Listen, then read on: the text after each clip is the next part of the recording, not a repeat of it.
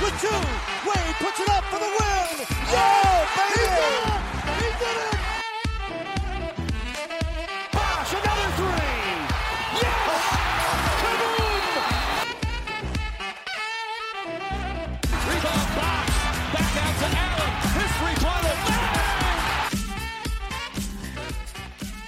Bonjour et bienvenue pour l'épisode numéro 20 du podcast Hit Me Up, le podcast de Miami de France. Aujourd'hui, un podcast un petit peu spécial sur cette pause en euh, intersaison avec euh, une première partie sur les prospects de la draft. On a fait une petite liste, enfin une grande liste même, j'ai envie de dire, euh, de tous les joueurs qui ont été étudiés de près ou de loin par le Hit euh, avant cette draft qui s'annonce assez folle. Et on finira une deuxième partie avec plus de rumeurs sur la free agency, qu'est-ce qu'on a envie de voir du côté de Miami, quelles sont les possibilités, etc. Alors pour cela, l'équipe est quasi au complète avec Quentin. Salut Quentin. Salut. Il y a Val aussi qui est là. Salut Val. Bonjour messieurs. Il y a Flo. Salut Flo. Salut les gars. Et pour remplacer, pour remplacer Sam, pardon, qui n'est pas là aujourd'hui, on a fait appel à un spécialiste de la draft, euh, Julien Mauplat. Salut Julien. Salut les gars. Alors Julien qui travaille avec moi sur Inside Basket et qui est spécialiste, euh, si on peut dire, de, de la draft, qui a beaucoup étudié la chose et depuis plusieurs années désormais, et qui est fan de, de Phoenix. Donc euh, euh, ton compte Twitter, que je le donne tout de suite comme ça c'est fait, Julien M majuscule PLT. MPLT, c'est ça, ouais. Et du coup, je travaille sur la draft depuis, depuis 3 ans, avec plaisir pour Inside. Voilà, donc un, spécialiste, ça fait plaisir d'avoir quelqu'un qui sait de quoi il parle, ça changera un petit peu. Euh, du coup, on va tout de suite commencer avec euh, les prospects de la draft. Donc, euh, comment ça va se dérouler? Tout simplement, on va présenter chacun les huit noms, entre guillemets, qui reviennent le plus ou qui nous intéressaient le plus à tour de rôle, avec l'avis de Julien évidemment. Et puis après, on parlera des autres noms qu'on a pu entendre avec nos avis et nos envies sur la draft qui arrive donc jeudi, enfin dans la nuit de mercredi à jeudi. Juste avant de commencer, petite précision pour cette draft 2020, donc nous aurons le pic euh, 20 et aucun second tour parce que celui-ci va à Atlanta. Et puis, euh, pour être précis, je pense que les, gars vous serez d'accord avec moi, euh, il faut prendre en compte le fait qu'on part sur, sur euh, l'idée que nous allons drafter. On n'a aucune idée encore pour l'instant de si le pic va être échangé avec euh, euh, des joueurs qu'on veut récupérer durant l'été. Donc on ne sait pas. Et puis, euh, par rapport à- au développement des joueurs, alors on n'en parlera pas sur cet épisode, mais il ne faut pas oublier que euh, on a encore Casey Okpala, qui est de côté depuis un an, qu'on a longtemps développé euh, en G-League, et qui pourrait faire euh, un peu euh, ses premières impressions cette année. Donc peut-être que le Heat aura dans l'idée de pas forcément drafter s'ils peuvent échanger pour mettre en avant un peu, euh, ramener ce, ce rookie-là. Donc euh, ça, c'est quelque ça. chose qu'on verra. Euh, Est-ce que j'ai besoin de rajouter quelque chose ou j'ai tout dit? Je pense que tu as bien fait le tour là, on va pouvoir C'est bon. aller. Ok, super, on peut commencer. Alors, euh, Flo, toi, tu vas nous présenter Jordan Nuora. Ouais, c'est un, c'est un ailier de, allez, 2m03 à peu près qui est euh, connu pour être un scoreur. Donc c'est vraiment un ailier scoreur, chose qui pourrait être assez utile au, au, au hit euh, dans, dans les années à venir. C'est un excellent scoreur et rebondeur qui, dans une université euh, reconnue et qui était bien classé cette saison. Après, c'est un joueur qui est déjà en- qui vient de terminer sa troisième saison, donc il a déjà 22 ans. C'est un, un mec en win now mode. Euh, je pense pas qu'il ait un potentiel de fou, mais euh, très bonne mentalité, très bonne santé et vraiment un scoreur aux trois, euh, aux trois niveaux. Quoi. Euh, Mm. Je crois qu'il tournait à 39% sur ses trois saisons à trois points. Et il y a un peu le côté, euh, il y a un peu le côté défense approximative, mais il y a de l'envie, quoi. Ça fait penser un peu à, à Josh Richardson quand il était rookie. Donc, euh, il est bon en création perso, mais pas trop pour ses, pour ses, euh, ses coéquipiers. Mais euh, il a emmené quand même Louisville. Enfin, emmené. Ils sont pas allés en, en, Mar- en March Madness, mais 24 victoires, 7 défaites, et puis ils ont gagné des matchs contre Duke ou contre Michigan, par exemple. Donc, il est un peu comparé à des mecs comme TJ Warren ou, Nick Young avec un cerveau. Donc, vraiment un, un joueur vraiment offensif. Quoi. On le prendrait vraiment pour, pour, euh, pour qu'il score euh, off the bench. Je pense que, je pense que si on ne signe pas Crowder, par exemple, ou par exemple on a un, on a un, un Duncan Robinson qui part en, trade, c'est pas inintéressant, euh, sachant qu'il pourrait apporter d'un coup. Quoi. Mm. Je pense, je, je sais pas ce que vous en pensez, mais je pense que ça peut être un profil intéressant. Euh, il faudrait qu'il prenne un peu du muscle, mais je veux dire, c'est un, c'est un joueur assez athlétique et qui, qui joue les postes 3-4, mais plutôt 3. Ah, il fait 2m, 2m02, euh, 2, 2,10 d'envergure et quasiment 100 kg à peu près. Euh, alors, Ouais. toutes les notions que, que on va développer dans ce podcast, ça provient de diverses euh, sources, si je puis dire. Alors, vous me dites si j'en oublie, mais il y a de l'envergure, il y a du The Ringer, il y a du ESPN, The Athletic, euh, il y a les, les vidéos euh, principalement highlights YouTube, sauf pour Julien, du coup, qui lui a eu l'occasion de voir des matchs. Euh, mais voilà, c'est un peu un agrégat de plusieurs, plusieurs choses qui, qui nous donnent un avis euh, euh, de surface, j'ai envie de dire, sur, sur les joueurs qu'on qu'on va présenter.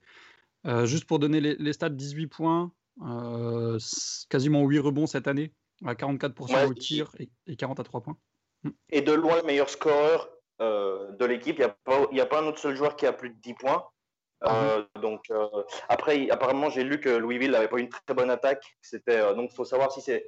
Est-ce qu'il était bon parce que c'était le seul bon, le seul bon attaquant ou est-ce qu'il était bon parce qu'il arrivait à sortir son épingle du jeu? Je sais pas trop, mais, euh, mais pas inintéressant. Quoi. Et vu, que, euh, il- vu que nous, on est en win now mode, euh, c'est bien qu'il y ait un mec qui a de l'expérience. Julien, un, un petit mot sur Onmora ou Louisville en général si, Oui, bien sûr. Euh, alors Louisville, c'est pas l'équipe dont j'ai vu le, le plus de matchs, mais c'est vrai que pour tempérer euh, sur ce qui vient d'être dit, c'est vrai que voilà, Jordan Nora, je me demande un peu quel type d'attaquant ça va être euh, dans la NBA moderne. Euh, alors son 3 points est, très sûr, et, euh, et je pense que c'est vraiment dans ce domaine qu'il peut exceller, hein, sur, euh, sur du qui est un profil très à la mode en ce moment. En revanche, voilà, en tant qu'attaquant dans d'autres domaines, il peut créer pour lui-même, mais j'avoue que je suis un peu sceptique sur, sur sa capacité à le faire tout de suite en, en, NBA. Mais oui, en tout cas, c'est un scoreur à 3 points très correct, même excellent, un, un défenseur plutôt, plutôt, plutôt solide. Et puis, euh, je pense que ça peut être un très bon choix pour une équipe comme Miami qui, qui veut gagner maintenant. ouais. Mhm. Euh, la, la défense, là, ton avis, c'est, euh, elle- est globalement très bonne ou c'est plus de, de sur la Non. balle ou... Je, dirais pas très bon, mais je dirais que c'est un joueur intelligent qui fait que du coup il arrive à défendre. C'est un défenseur correct sur l'homme, euh, mais je le trouve intelligent dans, dans, sa, dans son appréhension du jeu de mi-terrain globalement. D'accord. Ah, ça, ça Ça, a l'air assez la- polyvalent. Pardon, Oui. Val. Ça, avec la notion d'effort que, dont j'ai ent- que j'ai entendu euh, Flo mentionner, ça peut être vachement intéressant en effet. Ça, même, si, même si le joueur n'est pas un lockdown défensif, ouais, la, la combinaison intelligence et d'effort, c'est quelque chose quand même d'intéressant. Il, il a l'air assez actif sur ce côté-là. C'est un peu le mec qui bouge un peu trop les bras et puis qui fait ce qu'il peut quand, euh, quand il sait pas trop se positionner. Mais Un petit peu moi, je trouvais. ouais. Ouais, voilà, je me rappelle euh, la saison rookie de Josh Richardson, c'était un peu pareil. Après, il est devenu très bon défensivement. Je lui souhaite d'être aussi bon défensivement que, que, que Jay Rich, mais euh, je veux dire, c'est pas, c'est pas un trou en défense, donc c'est déjà ça. 22 ans, donc Jordan Noura, quand même assez, euh, entre guillemets, assez âgé pour la draft. Mais, euh, mais en tout cas, le profil est là. Euh, Quentin, toi, tu vas nous parler de Malachi Flynn. Malachi Flynn, je sais pas comment on dit. Euh, je crois que c'est Malak... Malakai Mala- Je sais plus, bref. Ma- Malakai Flynn. Malakai, ouais. Malakai Malakai. ouais. Euh, donc, ouais, plutôt un. Alors, c'est pareil, c'est un, un mec qui est assez âgé, qui a déjà 22 ans. Euh, il a fait deux saisons à Washington State. Il, a- il s'est fait transférer, donc il a eu une saison euh, où il n'a pas pu jouer. Et après, il a joué à San Diego State euh, la saison dernière. Euh, moyenne de 17 points, 5 passes, euh, 4,5 rebonds et, surtout, euh, j'ai perdu la stat, 1,8 interceptions. Euh, c'est un meneur, petite taille, 1m85, euh, environ 1m90 d'envergure et 82 kg. Alors ses forces, c'est euh, le pick and roll, il excelle vraiment dans le domaine. euh, J'ai trouvé ses passes très créatives dans les images que j'ai vues. Euh, C'était d'ailleurs le troisième joueur en D1 en points par possession sur pick and roll avec 1,06, donc un des meilleurs joueurs de pick and roll du championnat NCAA a priori. Plus il a un bon pull-up en sortie de pick and roll, donc après un écran, il, en a mis. Une bonne vision en transition et capable de pull-up après quelques dribbles. Euh, des tirs, tu sais, un peu à la Damien Lillard, euh, qui, Mhm. tu sais, des, des stay step, des, des, des step back un peu. Il en a mis. Sa mécanique, j'ai trouvé assez fluide, qui part peut-être d'un peu bas, mais bon, voilà.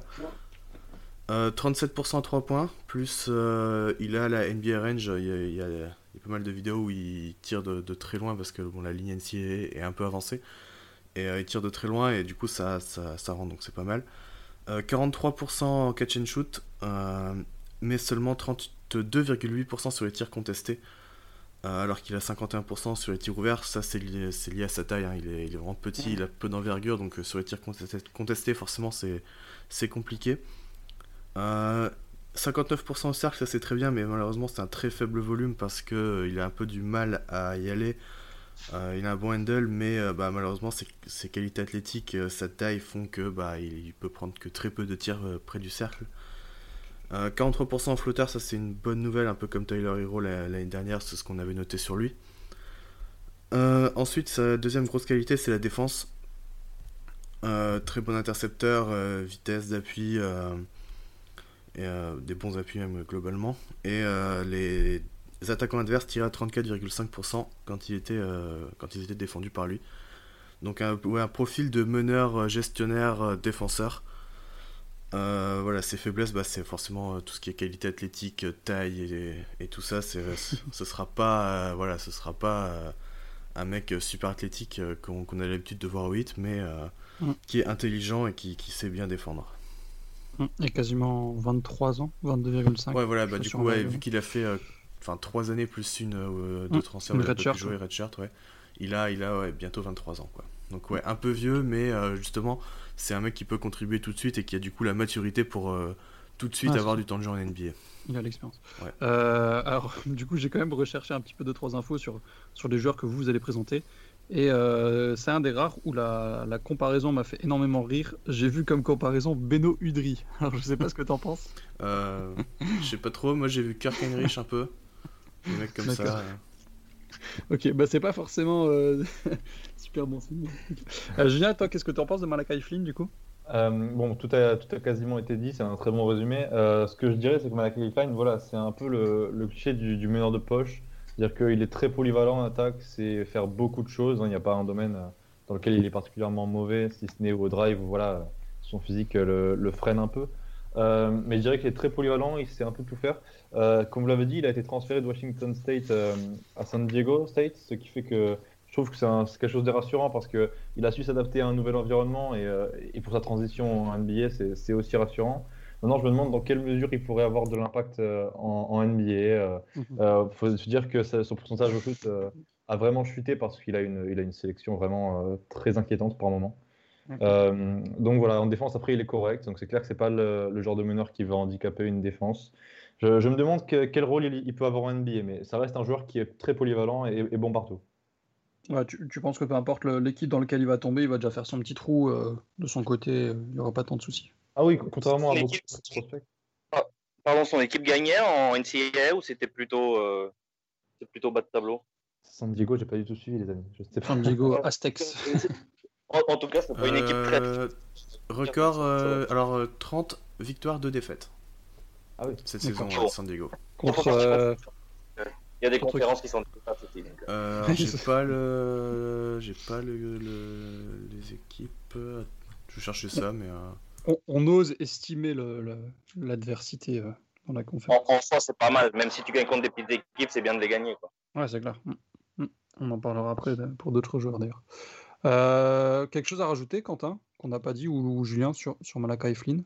Euh, moi j'avais juste un truc ouais, que j'ai oublié, c'est que ouais parfois euh, bah, pour la sélection de shoot aussi, mais euh, parfois quand il pénètre, bah il se, il se- enfin il, ouais il se retrouve un peu bloqué dans la raquette et euh, bah, avec sa petite taille c'est parfois dur de, de re- ressortir quand t'es entouré de forcément de gars qui font tous 2 mètres avec des longs bras, donc euh, parfois il s'en- il s'entête un peu et puis il perd la balle derrière. Euh, euh, L'envergure, je sais pas si tu l'avais donné, tu sais combien il- 1,90 j'avais vu. D'accord. Ah, c'est Oh, pas... C'est pas c'est pas très grand. ouais. ouais, c'est pas... Pas terrible. Euh, après, quelque chose à rajouter, c'est qu'il a une bonne vision de jeu aussi. Je pense que ça peut Mm. être un, un potentiel bon passeur. D'accord. Ouais, vraiment, on- j'ai trouvé ses passes très créatives euh, Ouais. sur les highlights que j'ai vu sur Pick and Roll. Des très belles passes. un, un deuxième, troisième garde de rotation qui peut être... euh, qui peut faire une petite carrière justement à la Beno. Je pense que ça peut être un. Ouais, il peut faire une carrière euh, meneur backup euh, excellent. euh. Si, si je dis pas de bêtises, c'est un des noms qu'on a le plus entendu au début, enfin au début de, de- enfin on va dire après les finales, on a commencé à entendre les noms de, de- de- de joueurs, jeunes joueurs qui pourraient être draftés, C'est un de ceux qu'on a le plus entendu au début. ouais. Donc, euh, donc on verra bien. Euh, Val, toi tu vas nous parler de Tyrese Maxey. Exactement, ouais, Tyrese Maxey de Kentucky, donc, un- là, donc euh, là aussi un, men- un meneur, euh, 1m88, 4, euh, 1m96 d'envergure, quat- pardon, 84 kg, euh, âgé de 20 ans, donc un joueur, euh, un joueur assez jeune, freshman. Euh, ses, ses stats en saison avec Kentucky, on est sur du 4, on est sur du 14 points, du 3 passes et du 4 bons et demi de moyenne. Euh, une stat, la, la stat assez euh, enfin, entre guillemets inquiétante qui ressort tout de suite, c'est 29% à 3 points. Alors ça, ça peut s'expliquer un petit peu et c'est pas forcément aussi, euh, aussi inquiétant que ce qu'on pourrait penser, parce que déjà la mécanique de shoot est, est, quand même assez correcte, et en plus la sélection peut, être un, peut quand même être meilleure. Et à côté, et à côté de ça, quand tu vois, euh, quand tu, quand tu vois, quand tu vois les highlights, au niveau, au niveau de son shoot, c'est quand même assez propre. Il a, il a, la, il a, la confi il a confiance en son tir. Et, et, globalement, il semble déjà pouvoir shooter à, à, une, à, à, la, range NBA. Après, c'est plus une question de, de, régularité et de constance par rapport à son shoot. Il a tendance à être potentiellement un petit peu streaky. Maintenant, à côté de ça, euh, son, ses autres gros points forts, euh, offensivement, c'est un, offensivement, c'est un, joueur, un joueur très rapide qui est, qui est, qui est, assez, qui est assez constant offensivement. Euh, constant, non pardon, polyvalent euh, offensivement, en plus de sa en plus de sa capacité à shooter de loin, même si c'est assez, euh, assez irrégulier, de près, il est assez créatif et il est capable de finir près du cercle, malgré, euh, malgré qu'il qu ne fasse que 1m88. Il est, cap il est capable de pull-up à mi-distance, il a un très bon flotteur d'ores et déjà. Donc euh, offensivement, c'est un joueur qui semble, qui semble vraiment capable de scorer à plusieurs niveaux. Maintenant, c'est comme dit, comme dit avant, c'est plus euh, une question de, de, régularité qui pourrait mmh. potentiellement poser soucis. Après, son deuxième gros point fort, c'est défensivement. Il a, il a des attributs physiques intéressants. Il est plutôt costaud. Il est très mobile latéralement et euh, verticalement. Donc, de ce côté-là, c'est plutôt intéressant pour Miami. Et euh, pour continuer dans, pour continuer défensivement, il, il, il, semble être assez intelligent, réactif, il navigue, bien, il navigue assez bien autour des écrans et il est capable, il est capable de communiquer déjà sur les switches et les aides. Donc c'est un, un, joueur, un joueur défensivement qui semble être qui semble être intelligent et qui ne, te, qui, qui ne devrait pas trop pénaliser au poste 1, en sachant qu'il est aussi qu'il est bon euh, à, la fois, à la fois sur le porteur du ballon et off-ball, donc il n'est mmh. pas... Défensivement, il semble vraiment être... Euh... Ce ne sera pas un poids pour l'équipe. Non, voilà, voilà, voilà, il ne mmh. semble, pas, il semble, il semble pas vraiment être... Euh... Euh, je, à ce niveau-là. Vas-y, ok, pardon. Euh, Julien, euh, quelque chose à rajouter sur Taris Maxi? Parce que moi, j'avais lu que c'était un, un, athlète énorme. Je oui. sais pas, ouais. Alors, il faut dire qu'il a, ouais, en fait, il est très, euh, très, très affûté sur le haut du corps, en fait. Oh, il a, c'est un, a un corps vraiment très physique. Euh, non, c'est vrai que Tyrese Maxi, euh, pour vous, euh, vous avez eu Taylor Hero de, de, Kentucky, donc euh, vous vous y connaissez en termes d'arrière, d'arrière de Kentucky. Bah, déjà, Kentucky, c'est forcément des pics que, que le front office regarde ouais, de très près. Ouais. Exactement. Ouais. Surtout que vous avez le choix, vous avez le choix 20 à Miami, donc c'est vraiment le, le, range dans lequel il est attendu. Peut-être euh, qu'il sera, il sera plus disponible. Ouais. Bon, on, on verra. C'est vrai que Kentucky, moi, c'est l'équipe que j'ai le plus regardé en NCAA euh, l'an dernier. Et pourtant, Maxi, ça reste un, un prospect très imprévisible. C'est très dur de savoir ce qu'il va devenir. Parce que, comme vous l'avez dit, il a été hyper irrégulier, en fait. C'est-à-dire que c'est un mec qui peut connaître des soirées où il est en feu complet, euh, que 3 points à mi-distance au drive, euh, il va tout rentrer, et, et, des soirées où il va totalement disparaître. Euh, et, euh, et, être totalement à côté, à côté de ses pompes. Euh, après, voilà, il faut dire que c'est un joueur qui a quand même un sacré mental. C'est euh, un joueur très engagé, qui veut vraiment tirer une équipe vers le haut. Il met beaucoup d'efforts. Ouais. ouais c'est un joueur vraiment très, très agréable à regarder jouer. Euh, voilà, très, très déterminé. Euh, son 3 points, c'est vrai que son 3 points, c'est une vraie question. Voilà, ça, il a eu une sélection de, de tirs moyenne, des soirées où il n'était pas dedans et des soirées où ça allait beaucoup mieux. Euh, je l'ai eu, je eu en interview la semaine dernière pour, pour Inside Basket, justement. Et, et, il nous a dit qu'il a beaucoup travaillé son tir, euh, son tir justement euh, en sortie d'écran euh, non dribbleur. Donc, mm -hmm. qu'est-ce que ça vaut Je ne sais pas, mais apparemment, beaucoup de, de gens disent qu'il travaille beaucoup son tir à trois points. Ça pourrait être rassurant. Maintenant, voilà. Ouais. Ouais, maintenant, c'est un joueur très irrégulier. Donc, quelle, euh, quelle partie du maxi on va avoir en NBA C'est la question. Ah, c'est ça, c'est un, une pièce. Quoi. Ouais. Pour rajouter un petit peu, on, on, en reparlera dans les prochains joueurs, mais il y a aussi une grosse rotation en guard à Kentucky. Donc, s'il a su sortir son épingle du jeu, c'est déjà bien. Parce qu'il y a de, deux joueurs d'ailleurs qu'on va reparler plus tard, mais mm. il y a vraiment trois joueurs qui sont euh, normalement draftés au premier tour et qui sont euh, sur les postes de meneur et arrière euh, à Kentucky. Donc, euh, puis sachant que c'est Kentucky, c'est plutôt, plutôt positif. Ah, je regardais son game log là, c'est vrai que c'est assez inquiétant cette irrégularité. Le premier match, il met 26 points, le deuxième 9. À un moment, il passe de 21 à 7, 2, 6. Pareil, après, il fait 27 points, le lendemain, il fait 8. Enfin, c'est un peu. Euh, c'est assez inquiétant, je trouve. Il a son petit, il a son petit côté, euh, bah, pour, compa pour comparer avec, euh, avec un petit peu. Euh, il, me rappelle un, il me rappelle un petit peu Kendrick Nunn dans ce côté, dans ce côté un peu irrégulier dans le, et, et streaky, mm -hmm. mais malgré tout, je pense, que si tu, je pense que si tu le prends avec le choix 20, as quand même une upgrade par rapport à Nunn parce que justement, il est parce que défensivement, tu as quand même un joueur qui, peut qui semble pouvoir t'apporter directement. Donc euh, maintenant sur le profil, ça me semble quand même être plus un joueur qui pourrait, notamment dû à son, à son irrégularité, plus être un backup, plus qu'un plus qu'un titulaire. Après, après à voir comment, comment, comment il évolue par la suite, mais en tout cas là sur, euh, sur une première saison et Maintenant, si, si venait à être, si venait à être drafté chez nous, est-ce que c'est le type de joueur que tu peux que tu peux vraiment mettre en titulaire en fait, en sachant qu'on a Goran qui va, qui va très probablement reprendre une saison euh, en sixième homme. Est-ce que tu peux vraiment le mettre titulaire? J'ai pas forcément de, de, doute énorme sur le sujet, mais j'ai quand même des, des, petites questions, tu vois.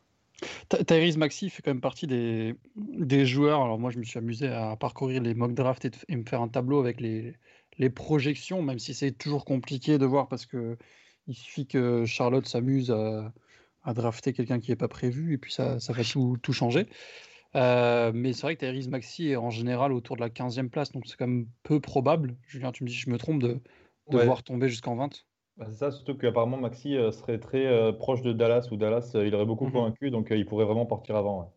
Eh, on va en parler pour, euh, pour d'autres joueurs après. Euh, j'ai entendu notamment du côté d'envergure. Toi qui l'as eu en interview, tu l'as trouvé comment? Est-ce qu'il il avait l'air confiant? Il avait l'air. Euh, oui, très confiant. C'est le genre de, de, monsieur très, très sympathique à écouter, qui se lâche un peu, qui manie pas trop la langue de bois. Oui, oui, il est confiant. Hein. C'est le genre de, mec, il, a, il a confiance en lui. Parce qu'il y, a pas mal de joueurs, on n'en reparlera pas aujourd'hui parce qu'ils sont top 10 et que nous, ça nous intéresse pas dans, pour Miami. Mais des gars comme Anthony Edwards qui n'ont pas forcément très bien réussi leur, leur interview, interview ou la Melo Ball qui ont, qui ont eu euh, des impressions un peu moins footies. Donc c'est toujours intéressant de leur parler et, de voir un peu le, mental qu'ils peuvent avoir. Euh, mais bon, euh, Kentucky, enfin Darius Maxi Kentucky, il a déjà eu, il a déjà un avantage sur d'autres, rien que du fait qu'ils viennent de là-bas. on va passer donc à Kyra Lewis, que je, vais que je vais vous présenter très rapidement. Donc Kyra Lewis Junior, 19 ans, donc très jeune, peut-être un des plus jeunes de, cette draft, euh, qui a joué à Alabama cette année. Euh, un meneur euh, très créateur, moi qui m'a un peu fait penser sur les vidéos à, du De'Aaron Fox notamment. 1m91, par contre très léger, il fait que 80 kg, une bonne envergure de quasiment 2 mètres. cette saison, sur les 31 matchs qu'il a pu jouer, sur quasiment 40 minutes, il était à 38 de moyenne, 18,5 points, 46% au tir et surtout 37% à 3 points avec euh, un bon échantillon étant donné qu'il en prenait quasiment 5 par match. Euh, une très bonne chose aussi, c'est ses 80% au, au lancer franc, euh, ce qui confirme entre guillemets sa réussite et sa bonne forme de shoot. globalement, de toute façon, moi de ce que j'ai pu voir, il a, un, bon mouvement de, de bras, donc quelque chose de très bien. pour son profil, meneur supersonique, une très grosse accélération, très bon dribbleur. Euh, un bon toucher de balle global, j'ai trouvé, et puis euh, même un bon shoot en, catch and shoot, même si euh, a priori de ce que j'ai pu lire, ça je l'ai pas vu sur les vidéos, mais il a quelques difficultés quand il ressort du côté droit. Mais bon, ça c'est des plus, petits détails, on va dire. un bon joueur de pick and roll et de transition, globalement, j'ai envie de dire un, bon attaquant, même s'il perd beaucoup de ballons étant donné qu'il joue très très vite, mais globalement un bon attaquant. Le problème se trouve plutôt de l'autre côté. il se précipite souvent. Euh, il perd beaucoup de balles, il est très limité en défense, euh, notamment à cause de son faible poids, même si, de ce que j'ai pu lire, il est très volontaire, il bouge beaucoup, il a envie, mais il est juste limité physiquement. Et il a tendance à éviter les contacts, euh, tout simplement parce que ben voilà, il fait que 80 kg. même quand il attaque, s'il va en pénétration et qu'il se fait percuter par, par un grand, ben c'est compliqué, donc il est très limité de ce côté-là. pour les projections, Kyra Junior, même si c'est un joueur extrêmement intéressant de par son profil, notamment NBA, un meneur qui court très vite comme ça, euh, supersonique, ça peut être intéressant. Il a quand même l'air d'être euh, hors d'atteinte pour nous, j'ai envie de dire. Euh, je vois notamment CBS qui, qui, le projette en 13, envergure en 11. Toi, Julien, tu, tu l'as relativement plus bas avec 18, mais ça semble quand même être hors de portée pour nous. je ne sais pas ton avis, qu'est-ce que toi tu penses de, de ce gars-là? Est-ce qu'il est qu'il peut monter très haut ou alors, Kyrie Lewis, c'est quand même vrai, que c'est un meneur qui a vu sa hype monter euh, très très fort ces dernières semaines. Moi, mhm. j'avoue que Kyrie Lewis, c'est un joueur, voilà, tu l'as dit, moi je l'ai en, je en 18 euh, dans ma mock. J'ai un peu plus de mal avec lui. C'est-à-dire que oui, c'est un attaquant euh, qui est vraiment incroyable. Hein, balle en main, tu l'as dit, il est, très très rapide. Il a, il a un bon toucher lorsqu'il arrive à finir près du cercle. Son, son, tir est vraiment bon, même si je l'ai trouvé meilleur en catch and shoot ou en catch and shoot, je le trouve très bon. En sortie de dribble, je suis un peu plus mesuré sur, sur son Mhm. shoot. Maintenant, c'est un meneur. En fait, je me demande quel, euh, comment, dire, comment il va s'adapter en NBA. Euh, Il y a plus de 3 turnovers par match, c'est énorme. Ouais. Et, euh, et à Alabama, c'était vraiment la plus grosse option offensive. Il avait tout le temps la balle dans les mains. Je- en NBA, il va arriver, ce ne sera pas ça, tu vois. Donc, euh, comment il va s'adapter dans une équipe où, voilà, où ce ne sera pas le leader, il n'aura pas les clés du camion tout de suite? Euh, Ça, ça m'inquiète. Et, euh, et évidemment, sa défense. Sa défense, je suis très inquiet. Il est quand même assez frêle. Euh, dans les duels, je pense qu'il peut se faire manger euh, par des bons attaquants euh, au début. Il se jette beaucoup, même s'il y, a- il y a des interceptions, mais, mais il se jette beaucoup et, et parfois ça peut, ça peut tuer une défense. Donc, Kira Lewis, c'est un prospect sur lequel je suis un peu moins emballé. Ouais. Non, mais je, te comprends parce que quand je l'ai vu, j'ai été assez surpris de le voir aussi haut parce que il y a plusieurs moments de, de- de vidéos que j'ai pu voir où euh, limite l'attaque adverse euh, va le chercher Oui. pour, le, pour profiter de sa faiblesse de poids. Et donc, euh, tu te dis que si en NCA c'est quelque chose qui revient, euh, qu'est-ce que ça devrait être en NBA Ah, il va être ciblé, c'est sûr. Mm. Donc, euh, donc c'est est-ce que est-ce que ce qui peut t'apporter offensivement compense ce qui peut te faire perdre défensivement C'est une gros, une vraie question. C'est vrai que moi je suis relativement inquiet de ce côté-là. Donc j'ai été assez surpris de le voir aussi haut. Mais, mais bon, a priori le talent offensif est là, donc donc euh, intéressant en tout cas euh, sa rapidité parce que ça lui permet de créer des décalages et de, de faire des différences que qu'il peut pas faire peut-être euh, physiquement. Ouais, c'est un très bon joueur, mais c'est un diamant à polir. quoi. Ah, il a 19 ans, on l'a dit. Ouais. Je sais pas, est- est-ce que tu sais qui est le plus jeune joueur de la draft cette année? Ah, je je l'avais noté quelque part, mais je je, je vais pas, je vais pas pouvoir te le Ouais. sortir tout de suite. C'est pas genre un, to- un top 20, c'est pas quelqu'un qui est. Ah, peut-être. ah, attends, 19 ans. Ah oui, non, je suis bête. Oui, c'est le- c'est l'Européen, c'est c'est- Poku, euh, Pokusevski, le, le Serbe. Ah oui, 2007. Oui, d'accord. Ok. Pokusevski, Ah oui. Voilà. Effectivement. Ouais, dont on parlera pas aujourd'hui, mais ah oui, effectivement, maintenant que tu le dis, euh, Profil, pas ina- profil pas inintéressant non plus d'ailleurs. Ouais, il finira, il finira à San Antonio, à San Antonio de toute façon. Non, les, euh, les Spurs qui ont l'air chauds sur Donny Avdija, mais pas sûr qu'ils soient, qu'ils soient disponibles euh, à ce niveau-là. Euh, on continue avec. euh, alors, c'est vrai que Flo, quand tu m'as proposé ce nom, j'ai été assez surpris, parce qu'il a annoncé hyper bas, mais euh, Flo qui va nous présenter Ashton Hagans. Ouais, c'est sûr que c'est pas le c'est pas le mec le plus haut et puis euh, c'est probablement pas un mec qu'on drafterait en première euh, en premier tour de draft parce que euh, il est un- il est pas tout à fait prêt, mais je le trouve intéressant et c'est le style de, de joueur que j'aime bien en plus. Pour l'anecdote, c'est le meilleur pote de Tyler Hero ou un des meilleurs Mhm. potes de Tyler, Tyler Hero. C'est un sophomore donc qui joue à Kentucky et qui euh, qui est titulaire d'ailleurs. J'en parlais tout à l'heure. Il euh, il a euh, Emmanuel Quickly et puis et puis Tyre- Ty- Tyrese Maxi pardon dans son équipe.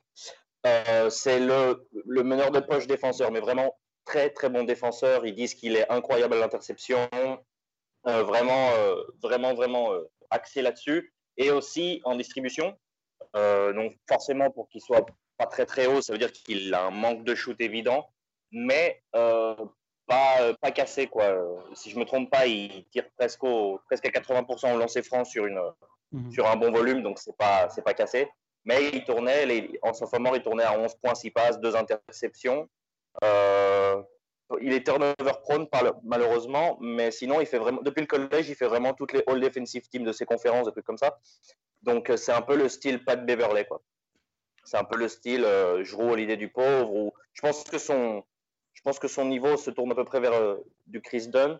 Euh, bon, en, pro- bon en transition, bon en pénétration et kick out. Donc euh, c'est vraiment le meneur de poche, quoi. C'est pas, pas du, pas vraiment un athlète, mais c'est, grosse envie et puis, puis bon, c'est un, un Kentucky, quoi. Donc Ouais, c'est pas, pas négligeable chez nous, quoi. C'est vraiment pas négligeable. Euh, Ouais, et puis il était, pardon, il, il était déjà titulaire en étant freshman à Kentucky l'année dernière. Mhm. Euh, je pense que s'il avait été drafté l'année dernière, il avait été drafté plus haut que ce qui va être drafté cette saison. Mhm. Mais euh, pour dire quoi, il, il se montre quand même. Donc c'est pas, c'est pas non plus un, un fond de, un fond de deuxième tour de draft. D'accord. Euh, avant, avant de passer sur justement des, prévi- des prévisions, Julien, toi qui as beaucoup vu Kentucky Oui. cette année, qu'est-ce que qu'est-ce que tu en as pensé justement d'Ashton Pourquoi tu le trouves aussi bas? Alors oui, c'est vrai qu'Ashton Hagans, moi je l'ai mis que 50e, simplement parce que Ashton Hagans c'est un super joueur, mais il a un potentiel qui est très très bas en fait. Après, je ne veux pas le descendre parce que c'est un joueur que j'aime énormément. Voilà, Euh, comme vous l'avez dit, c'est un super organisateur qui a mis en valeur et Maxi et euh, Emmanuel Quickly euh, à côté. Maxi c'est 14 points par match, Quickly c'est 16. Euh, donc vraiment, il, a organisé le jeu de Kentucky et, ça marchait très bien avec lui. En défense, c'est un bulldog. Voilà, vous l'avez comparé à Beverly. Moi, je le comparerais plus à un TJ McConnell, parce que Beverly c'est un peu haut quand même.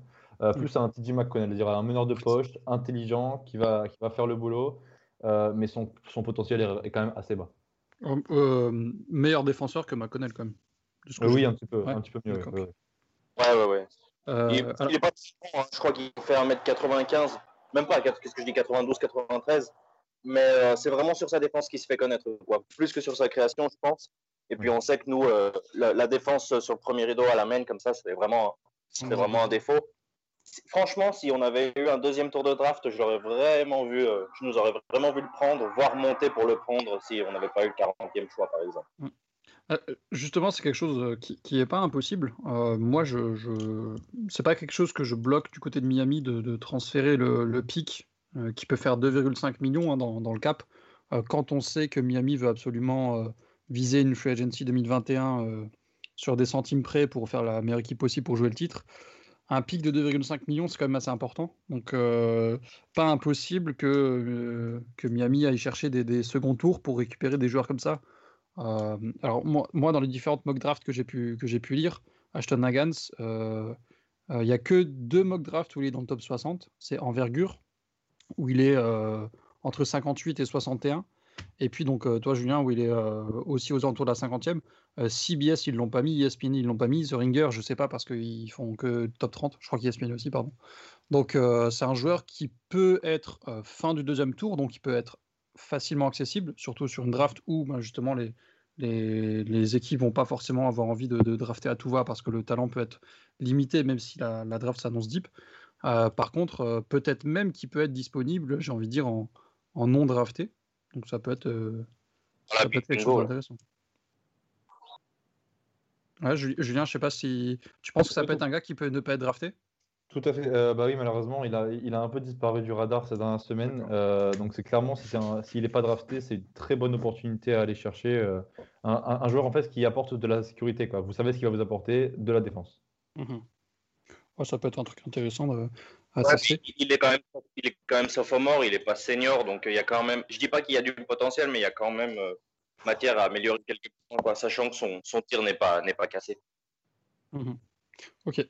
Euh, toi, Quentin, tu vas nous parler de Trey Jones, un de tes, un tes petits chouchous et quelqu'un qui revient aussi souvent du côté de Miami. Ouais, Trey Jones, que ouais, j'aime beaucoup, euh, frère de Tyus Jones qui joue actuellement aux Grizzlies, si je dis pas de bêtises, euh, passé par Minnesota aussi avant. donc Trey Jones, c'est un peu le même profil que Malakai Flynn, donc un meneur, petite taille 1m86, envergure 1m93 et 83 kg.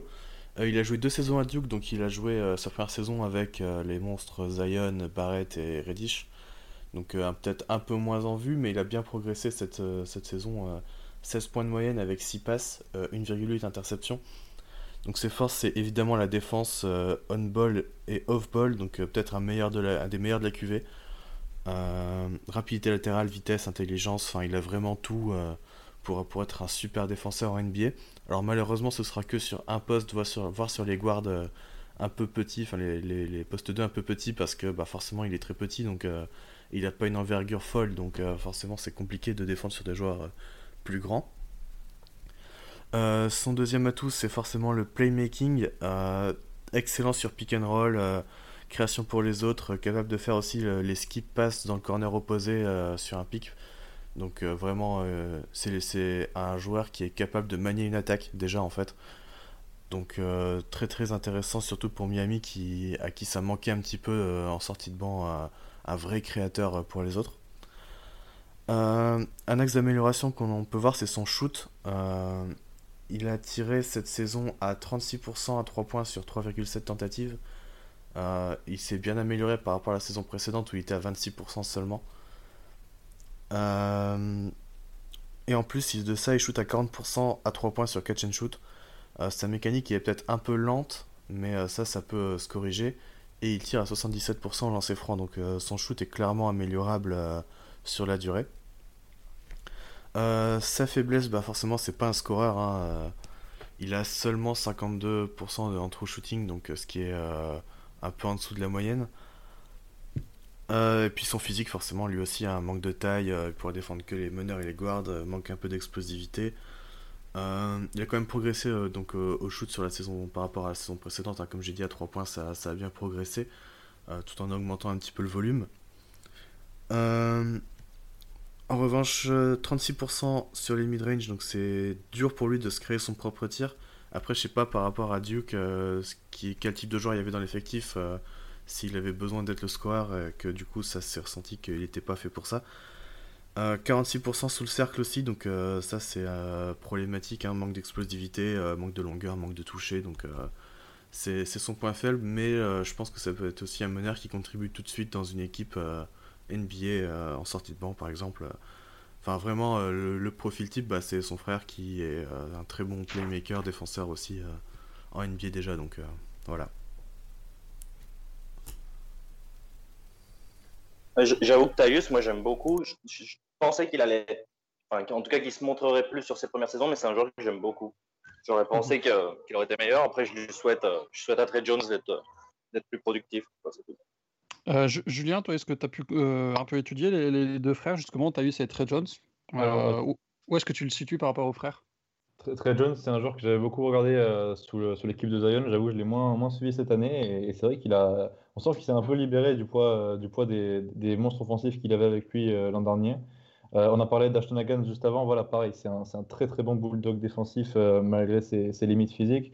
Je pense qu'il est globalement meilleur que Hagans euh, offensivement, ce qui fait qu'il est un peu au bord de la fin du premier tour actuellement. Maintenant, voilà, c'est un peu comme Tyus, c'est-à-dire que c'est un joueur qui va être un meneur de poche dans une rotation, qui peut contribuer dès demain en NBA, ça, ça j'en ai pas le moindre doute. Maintenant, euh, pareil, je trouve qu'il a un potentiel euh, assez bas. Euh, sur la responsabilité offensive qu'il avait à Duke, il, il devait quand même euh, s'organiser avec Cassius Stanley et, et Vernon Carey qui seront à la draft cette année également. Mais, mais voilà, je pense que c'est un, attaquant globalement limité, mais qui peut être utile dès demain en NBA dans, dans un rôle de meneur de poche, comme beaucoup. Mhm. Un peu comme son frère. Oui, oui. Euh, petite question, du coup, euh, pour Quentin et, et toi, Julien. Euh, si je vous donne Malachi Fly et Trey Jones, vous prenez lequel? Alors perso, Mala- Malachi Flynn, Mal- Malachi Flynn, je préfère. Je trouve qu'offensivement, il est quand même beaucoup plus affûté que, que Trey Jones et, et Mhm. défensivement, il est, il est bon aussi. D'accord. Quentin? Ouais, c'est de ce que j'ai lu, euh, c'est un peu ça. Après, euh, Trey Jones, c'est un peu mon chouchou, donc je le prendrai, je pense. Je savais. Ouais, je suis content. je savais qu'il Mais oui, je pense que oui, euh, Malachi Flynn est le choix un peu plus idéal, Logique. euh, un peu plus logique. Même si, je sais pas, Trey Jones, peut-être de ce que, enfin après c'est de ce que j'ai vu, enfin j'ai pas vu les matchs et tout, donc mais peut-être une meilleure capacité à, à gérer l'attaque que Flynn, mais euh. Oui, sur à voir. tempo. Après, il sera forcément moins, moins bon euh, scoreur que Flynn, donc euh, c'est du kiff, du kiff, du kiff kiff. Après, ça dépend ce que tu recherches aussi euh, de la part de ton meneur backup. Ouais, voilà, exactement, exactement. Ok. Bon, un profil intéressant en tout cas. Euh, Il y, a- il y a plusieurs drafts où je l'ai vu de, de notre côté ou pas loin du tout. Euh, donc c'est un gars qu'il va falloir, euh, auquel il va falloir faire gaffe parce que c'est pas impossible que. Euh, attendez que je regarde un petit peu exactement où est-ce qu'il est. Trey Jones, donc euh, chez CBS, il l'envoie chez nous. Euh, après, c'est un peu plus bas, envergure, euh, il l'estime euh, beaucoup plus bas, peut-être même du second tour, ça me paraît un peu peut-être bas. Euh, ESPN aussi, c'est fin de premier tour, début second tour. Et Julien, toi, tu l'as mis en 28, fin de, fin de 28, premier tour ouais. Je le vois quand même plus fin premier tour, début second tour. Je pense que pour Miami, il y aura quand même de bien meilleurs joueurs disponibles en 20 que, que Trey Jones. Mhm. On y arrive, on y arrive. Ouais. Val, toi, pour, pour terminer ton tour, tu, tu vas nous parler de Zeke Nagy. Je sais pas si ça se dit Zik- comme ça. Zik Nagy, oui. Zik Nagy, pardon. Merci. Ouais, le... Donc là, on, on passe plus sur un intérieur, un poste 4 euh, euh, qui a joué à Arizona, un freshman, donc euh, très jeune lui aussi, hein, il, va, il va avoir 20 ans. On est sur un joueur de 2m11 avec une envergure de 2000 de 2m16 pardon, et 104 kg, qui sur la, la- sur, la, sur la saison avec Arizona, il, il, scorait, il scorait 16 points, prenait, prenait 8 rebonds et une stat qu'on peut noter, et c'est un de ses points forts, il prenait 3 va- 3,1 rebonds offensifs par match. C'est un joueur déjà qui est très, actif euh, globalement et d'autant plus au rebond offensif. Donc c'est- c'est probablement son atout qui fait qu'il pourra euh, plus ou moins toujours se trouver un rôle, même si c'est un rôle de niche en NBA. Ensuite, euh, c'est un scoreur assez polyvalent à l'intérieur. Il est capable de, il est capable de scorer que ce soit au poste, en, rollman sur pick and roll ou en étant simplement euh, sous le panier en, dunker spot. Il est également assez rapide avec du toucher. Il est capable de suivre sur, la, sur des transitions. C'est pas un mauvais cutter pour, pour aller chercher des lobes. Et à côté de ça, il a aussi un potentiel euh, de stretch fort. Euh, il, a déjà un, il un bout de mid-range et sa, et sa mécanique laisse penser qu'il est en mesure de pouvoir développer un, shoot à trois points correct. Donc à ce niveau-là, offensivement, on semble euh, voir un profil qui pourrait être assez complémentaire de Bam si, tu, si tu le drafts et que tu lui laisses un petit peu le temps de se développer, parce que je pense quand même que c'est un joueur qui, malgré les quelques acquis qu'il a, reste un, un, joueur encore à, bien polir et ce qu'on pourrait un petit peu qualifier de projet, même si c'est que sur deux ou trois ans. Mhm. Après, défensivement, c'est là où ça devient un petit peu plus compliqué parce qu'il est déjà, il a, un peu de mal encore avec les rotations. Euh, son QI défensif et laisse encore un petit peu à désirer. Pour un joueur de sa taille, c'est pas un bon protecteur de cercle et même si il a, même si on peut, on peut envisager qu'il progresse, notamment bah, sur son QI défensif, pour un joueur de sa taille, c'est quand même un gros gros défaut d'être un, aussi faible euh, protecteur de cercle. On n'est même pas, on même pas un, bloc de moyenne sur euh, sa saison avec Arizona. Maintenant, il y a aussi une, capacité potentielle à pouvoir switcher défensivement. Maintenant, c'est encore quelque chose qui doit encore travailler. Et dans le cadre où dans le cadre où nous, on le drafterait avec, avec le pic 20, euh, ce serait peut-être pas, vu qu'on a déjà BAM qui est en mesure de pouvoir switcher, ce serait peut-être pas non plus là où, là où il serait le plus utile défensivement et plus justement en tant que, en tant que, protecteur, en tant que protecteur de cercle, mais c'est toujours un, atout potentiel qui peut servir. Donc voilà, euh, maintenant, si on, si on le draft, je le vois pas, je le vois clairement pas, euh, que ce soit que ce soit que nous on le draft avec le, avec le pick 20 ou qu'il soit drafté ailleurs, je le vois pas être un, arriver et devenir titulaire, titulaire tout de suite. C'est plus un, pour moi un profil d'energizer en sortie de banc qui t'amène de l'énergie, mhm. notamment en prenant du rebond et en étant actif un peu partout. Donc c'est, un joueur qui peut, se faire qui peut clairement se faire une place, mais dont le plafond, je l'imagine pas être très très élevé. Mais un bon role player en soi. Globalement, il annonce un peu plus bas que nous. Euh... je passe sur la draft d'envergure, il est, il est annoncé 45e. Après, j'ai pas trop vu ailleurs. Ça semble être fin de premier tour, voire deuxième, hein, globalement. Ouais, il, il est annoncé en 29 chez ESPN, en 23 chez The Ringer et en 25 chez Julien. Donc c'est quand même un petit peu après nous. Après, euh, moi, tu me dis, euh, Julien, Julien, tu me dis aussi si je me trompe. Euh, du coup, j'ai regardé très rapidement un peu les profils que vous, vous, allez, vous alliez tous présenter pour me faire une idée très, très de surface sur, sur chacun. Et quand j'ai lu le, profil de Nagy, je me, suis, je me suis dit, mais en fait, c'est clairement tout ce qu'il ne nous faut pas à Miami. Quand j'ai vu qu'il n'avait pas de vision, quand j'ai vu qu'il était très sur du mi-distance, quand j'ai vu qu'il n'était pas du tout protecteur de cercle et pas du tout euh, en mobilité très loin du panier, et assez bof au rebond défensif. Tu fais bien de soulever la vision du jeu, c'est un, de ses, un de ses problèmes. Il est. Mmh et il a, il, a, il a beaucoup plus de turnover sur sa dernière saison, notamment que de passes décisives. C'est un jeu, c'est en, termes de vision, c'est, encore assez très très faible. Mais malgré tout, de ce que j'ai vu sur, les, sur quelques highlights, il y a, il y, a, y a, potentiellement quelque chose à aller chercher là-dessous, mais ça demande quand même à gratter. Je viens pas sur en fait. Euh, mais tu vois, je, je l'ai rapidement eu en tête en voyant. Euh, c'est ça, c'est un mec qui est un energizer euh, qui, mm. qui, est capable de scorer en bas, de, enfin sous le cercle mais qui sera pas un défenseur extérieur, qui pourra pas switch, euh, qui pourra pas protéger le cercle, quoi. Ouais, il y a un peu ça. Il y a, y a, quand même un petit, il y a quand même un peu plus de potentiel, euh, notamment, notamment défensif et offensivement que pour montrer Zarel, mais on est un peu dans le même genre de joueur. Ouais, voilà, c'est ça. Dans le profil, c'est la même chose pour l'instant, quoi. Julien sur euh, Nagy? Ouais, donc moi, moi Nagy, c'est un mec que j'ai beaucoup regardé, beaucoup regardé parce que c'est Arizona, donc naturellement je regarde en tant que fan des Suns. Non, c'est un prospect que je trouve très intéressant, un peu énigmatique. Euh, au sens que, comme vous, je vais revenir sur un point qui a été dit, parce que sur le reste, vous avez euh, globalement tout dit, c'est que c'est un joueur qui pourrait avoir une, capacité à stretch dans le futur. Et dans ce sens-là, je pense que ça peut être un, vrai projet. C'est-à-dire que déjà à Arizona, où il était avec euh, Nico Magnon, Nico Magnon qui est un meneur très intelligent, organisateur, il a, j'ai quand même vu pas mal de séquences en pick and pop. où il n'hésitait pas à tirer à trois points. Alors pour l'instant, la, la, réussite, elle n'est pas encore là. Il, il gratte à peine les 30%.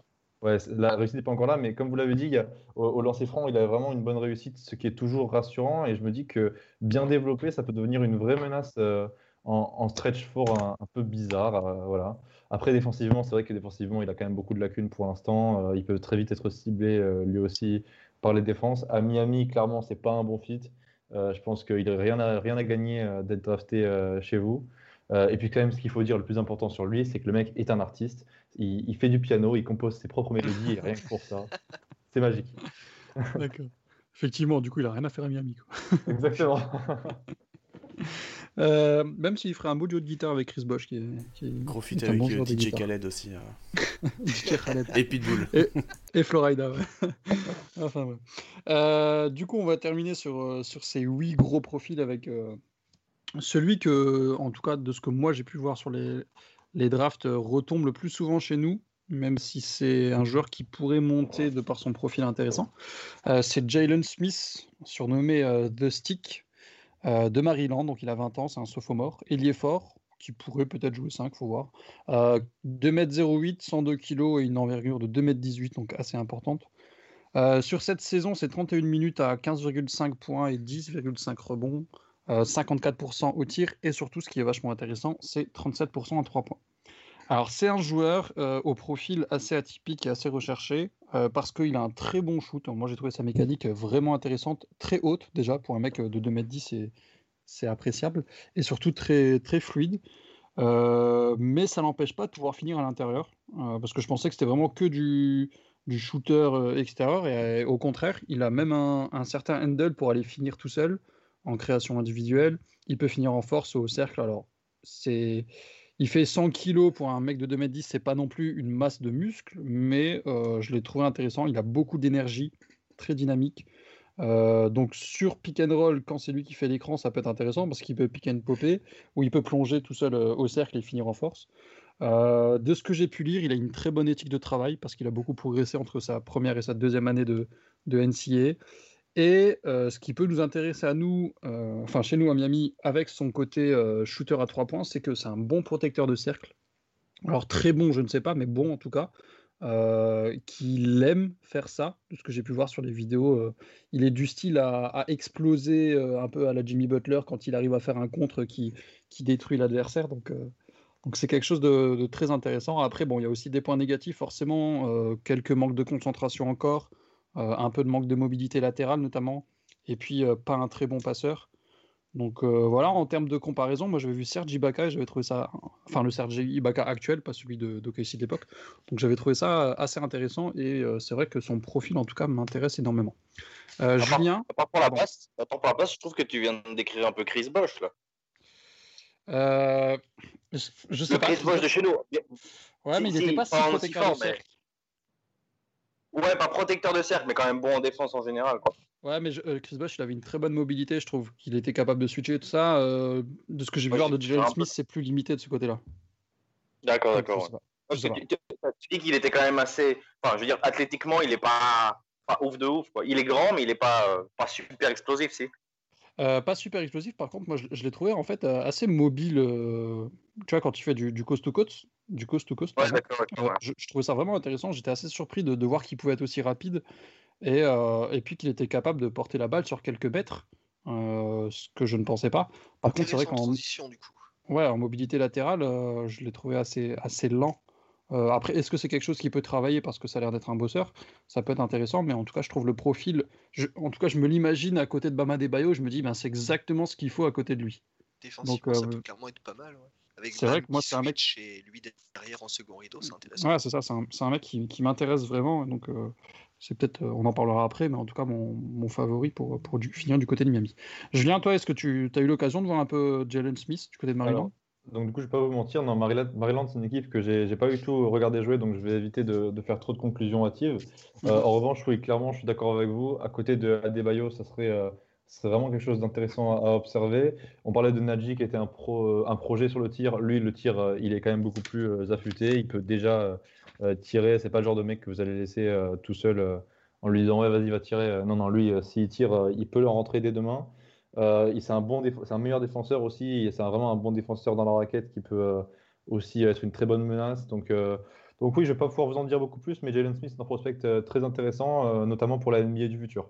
Voilà, mm. un grand qui peut défendre et qui peut s'écarter. Très intéressant comme profil en tout cas. Euh, du, du coup, comme, euh, comme je dit tout à l'heure, en, en prévision, il est pas très loin de chez nous. CBS, il l'annonce juste devant nous en 19.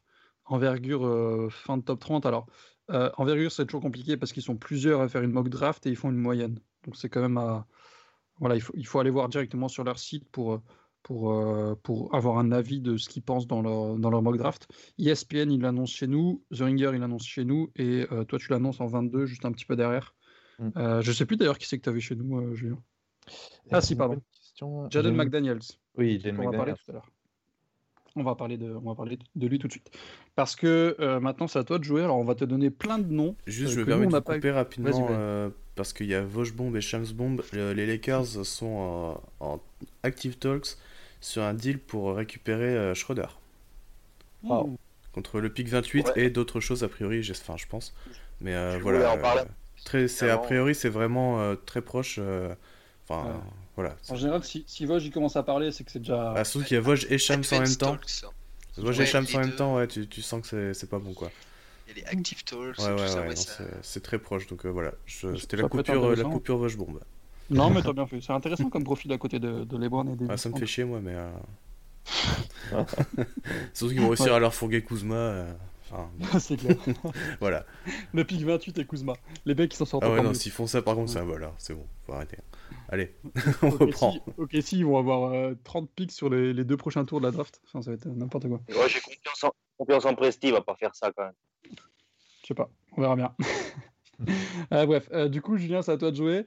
Euh, pff, ouais, si tu peux résumer rapidement un petit peu, euh, puis si, t'as- si jamais tu n'as pas trop vu de joueurs, il n'y a pas de souci. hein, de- Euh, alors, pour préciser aux, aux auditeurs, c'est des noms qu'on a vu passer, que Miami a étudié un minimum, euh, donc qui pourraient être potentiellement des, des choix de draft, même si certains seront beaucoup plus bas que, que le pick 20, donc euh, pas impossible que Miami descende si- s'ils veulent choper quelqu'un d'autre. Euh, alors, tu en as déjà parlé tout à l'heure, c'est Emmanuel Quickley. Voilà. Alors Emmanuel Coquely, moi, c'est vraiment un, un de mes coups de cœur, de la draft. C'est-à-dire que surtout qu'à Miami, c'est marrant parce que pour moi, c'est un peu un copier-coller de, de Duncan Robinson. Euh, donc Mm. vraiment un joueur qui à Kentucky euh, a étonné cette saison euh, dans sa capacité à, à shooter euh, avec à haut volume et avec une régularité assez folle. Euh, il a également joué avec Tyler Hero euh, Ouais. lors de sa première saison à Kentucky, donc ça pourrait aider dans la dans l'intégration au collectif. Voilà, MVP quand même, hein, MVP de la conférence Sud-Est élu par les coachs, donc il faut, faut quand même en parler. Le mec, avec seulement 11 tirs par match, il était à 16 points par match, euh, 43% à 3 points. Juste avant la crise, la crise du Covid, il était vraiment même au-delà des 50%. C'est c'est un mec qui a pris feu de façon assez folle. Voilà. Alors, euh, qu'est-ce qu'il fera en NBA Est-ce qu'il aura la même euh, régularité? On verra. Mais en tout cas, sur le papier, c'est un shooter euh, totalement fou. Ouais, et puis Kentucky, donc comme on l'a dit, et puis pote de Tyler Hero. Euh, Ouais. Petite précision, Flo l'a dit tout à l'heure, mais Ashton- quand on a parlé d'Ashton Hagans, euh, on a dit qu'il n'était pas de Hero, c'était même plus que ça. J'ai entendu dans un podcast ce matin que euh, il était présent à la draft de Tyler Hero, Mm. tellement ils sont proches. Donc euh, le futur trio Emmanuel Kickley, Tyler Hero et Ashton Hagans, ah, du côté de Miami, ça pourrait être drôle. avec Higgins qui peut tomber parmi les non draftés potentiellement. Ouais, bah c'est ça. Euh, du coup, on va, on va parler d'un second joueur dont tu as parlé tout à l'heure, Nico Magnon, qui pourrait être beaucoup plus bas parce que notamment il a chié ses interviews. Ouais. Euh, mais voilà, Nico Magnon, qu'est-ce que tu en penses, toi, Julien? Nico Magnon, c'est vrai que moi je l'ai en 35, c'est un peu un crève-cœur parce que c'est un joueur qui va arriver en NBA dans un univers qui je pense va lui être un peu hostile. Euh, donc pour présenter un peu, c'est un Italien qui a, qui a été euh, formé euh, un peu pour le haut niveau. Ses, parents étaient des, sportifs professionnels, basketteurs et, et je dis ça de tête. hein. Il a fait toutes les équipes de jeunes avec l'Italie, mais voilà. Il a un mental particulier. Apparemment, dans ses interviews, il aurait, il aurait vraiment chié dans la colle parce que bah, aurait des attentes un peu trop élevées par rapport à son véritable niveau. Alors, c'est un petit meneur, il est, il est très intelligent, c'est un organisateur vraiment très très bon. Il a une vision d'élite, pardon, il a une vision du jeu qui est, qui est élite avec des passes spectaculaires. Euh, c'est un faci- facilitateur que, que les puristes de la passe vont adorer. Euh, mais le problème, c'est que son adaptation en défense, elle fait très très peur au GM. Euh, Il est petit, il est frêle. Euh, je pense qu'il il peut vraiment se faire manger très très vite en NBA euh, par des bons attaquants. Il va, il va être ciblé, ça aussi, c'est, c'est, il faut le prévoir. Pourtant, il a un bon shoot, mais malheureusement, je pense que son, son niveau défensif fait peur à tout le monde et, et c'est ce qui risque de le faire chuter dans la draft. Il pourra. Le, ouais, son, son, son, ga- son gap négatif défensif risque de ne pas pouvoir Ah être ouais. compensé par. euh, par Plutôt- malheureusement. Plutôt un, un- un meneur backup, du coup, pour toi? Ah oui, oui, oui, minimum, ouais. Non, non, mais Ah, ça va être compliqué son intégration. Mhm. Ouais, il, est, il est très rarement annoncé au premier tour, hein, dans, dans les drafts que j'ai pu voir. À part CBS qui l'annonce en 29, les autres sont, sont, en dehors du top 30. troisième nom, quelqu'un qui revient souvent. Alors moi je comprends pas pourquoi, mais qui revient souvent dans les discussions, notamment de, Five Reasons Sport. C'est Grand Thriller. Mhm. Euh, alors, Grand Trailer, donc c'est quelqu'un déjà que, voilà, pareil, j'ai pas du tout vu jouer euh, Charleston, donc je vais pas m'avancer trop. Mais c'est vrai mhm. que, pareil, du peu que j'en ai vu dans, dans, des highlights, je suis pas convaincu non plus. Euh, alors, c'est un combo guard qui a été parmi les meilleurs scoreurs en NCA. Le problème, c'est qu'il il n'est pas élite dans beaucoup de domaines offensivement. Il a un très bon premier mhm. pas, il a un très bon drive. Mais je me demande quel rôle il aura en NBA parce que, comme, comme on l'a dit pour Kira Lewis, à Charleston, il avait vraiment tous les ballons. donc, à voir comment ça sera dans une équipe où il aura moins la, moins la balle entre les mains. Son tir, euh, il est quand même assez moyen quand il s'écarte. Euh, à trois points, c'est pas et c'est pas une assurance non plus. En défense, son équipe, elle a rien montré apparemment de ce que j'ai lu. Donc euh, non, je suis pas convaincu non plus par ce, ce monsieur. Ouais, et puis moi, ce qui me, ce qui m'inquiète aussi, dans ce que j'ai pu entendre notamment dans, dans, les podcasts de Five Reasons Sport et de Greg Cylinder, c'est que déjà il a 24 ans mm.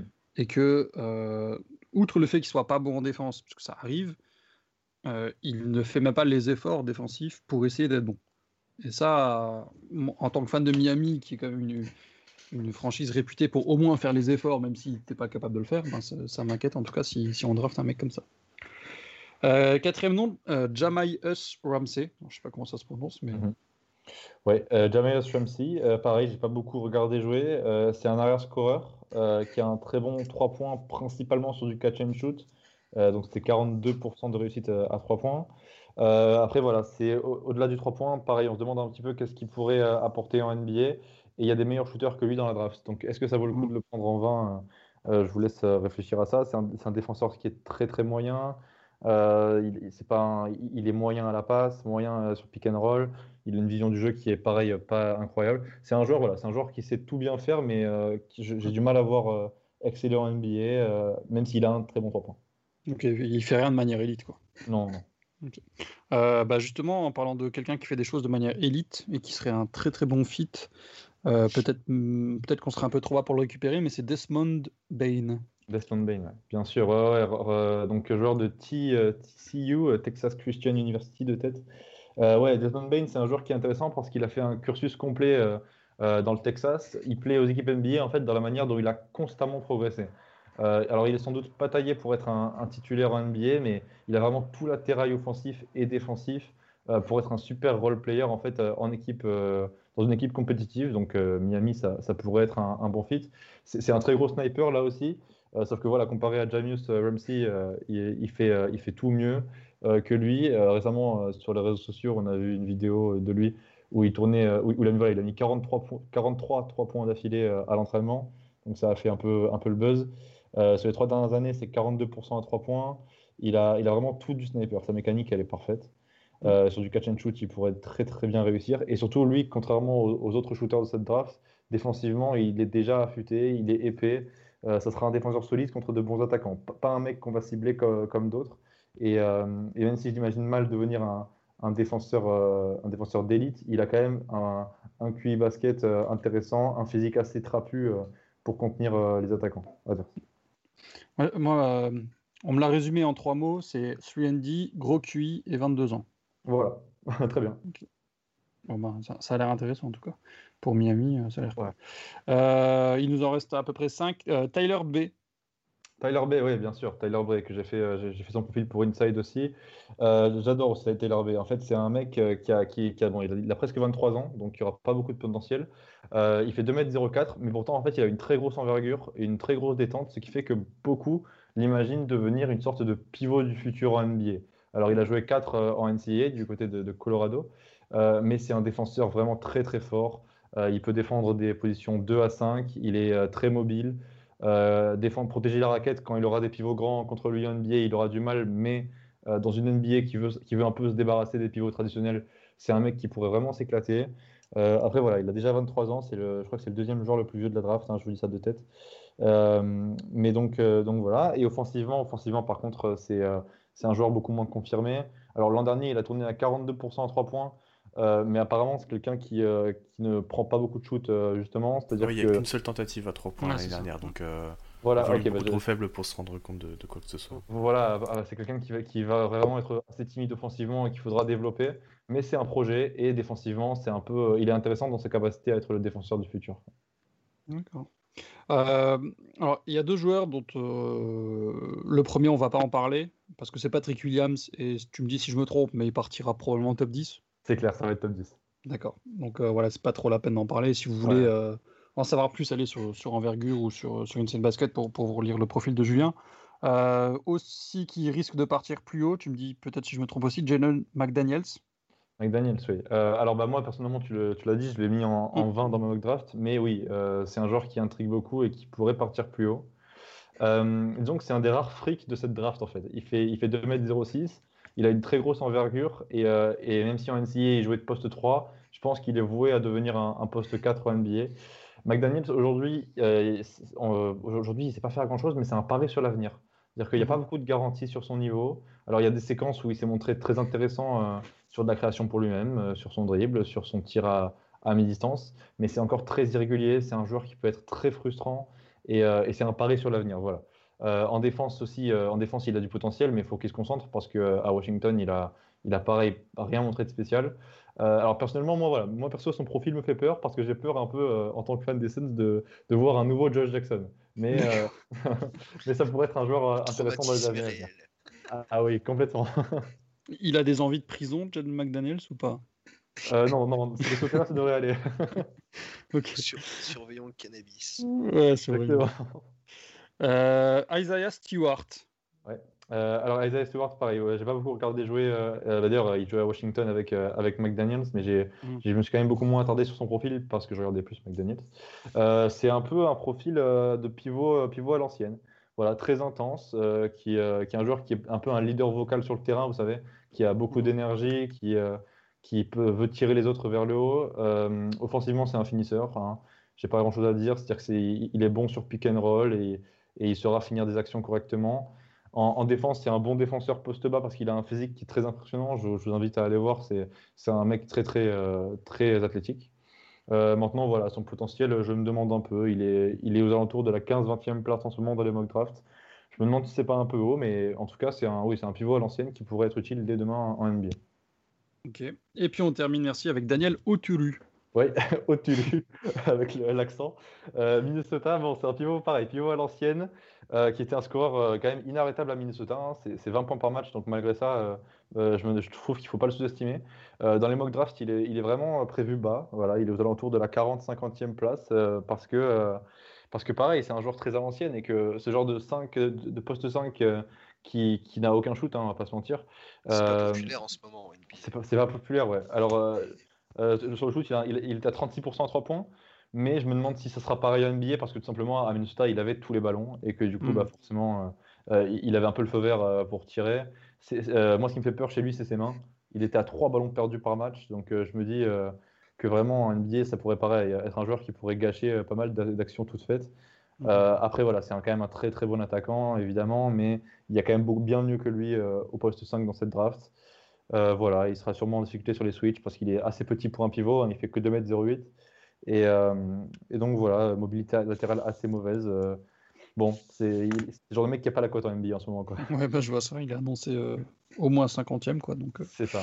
donc ça- c'est assez bizarre que le hit s'y intéresse, mais bon, en tout cas, a priori, le hit a tâté le terrain. On va terminer avec deux, trois petites infos comme ça.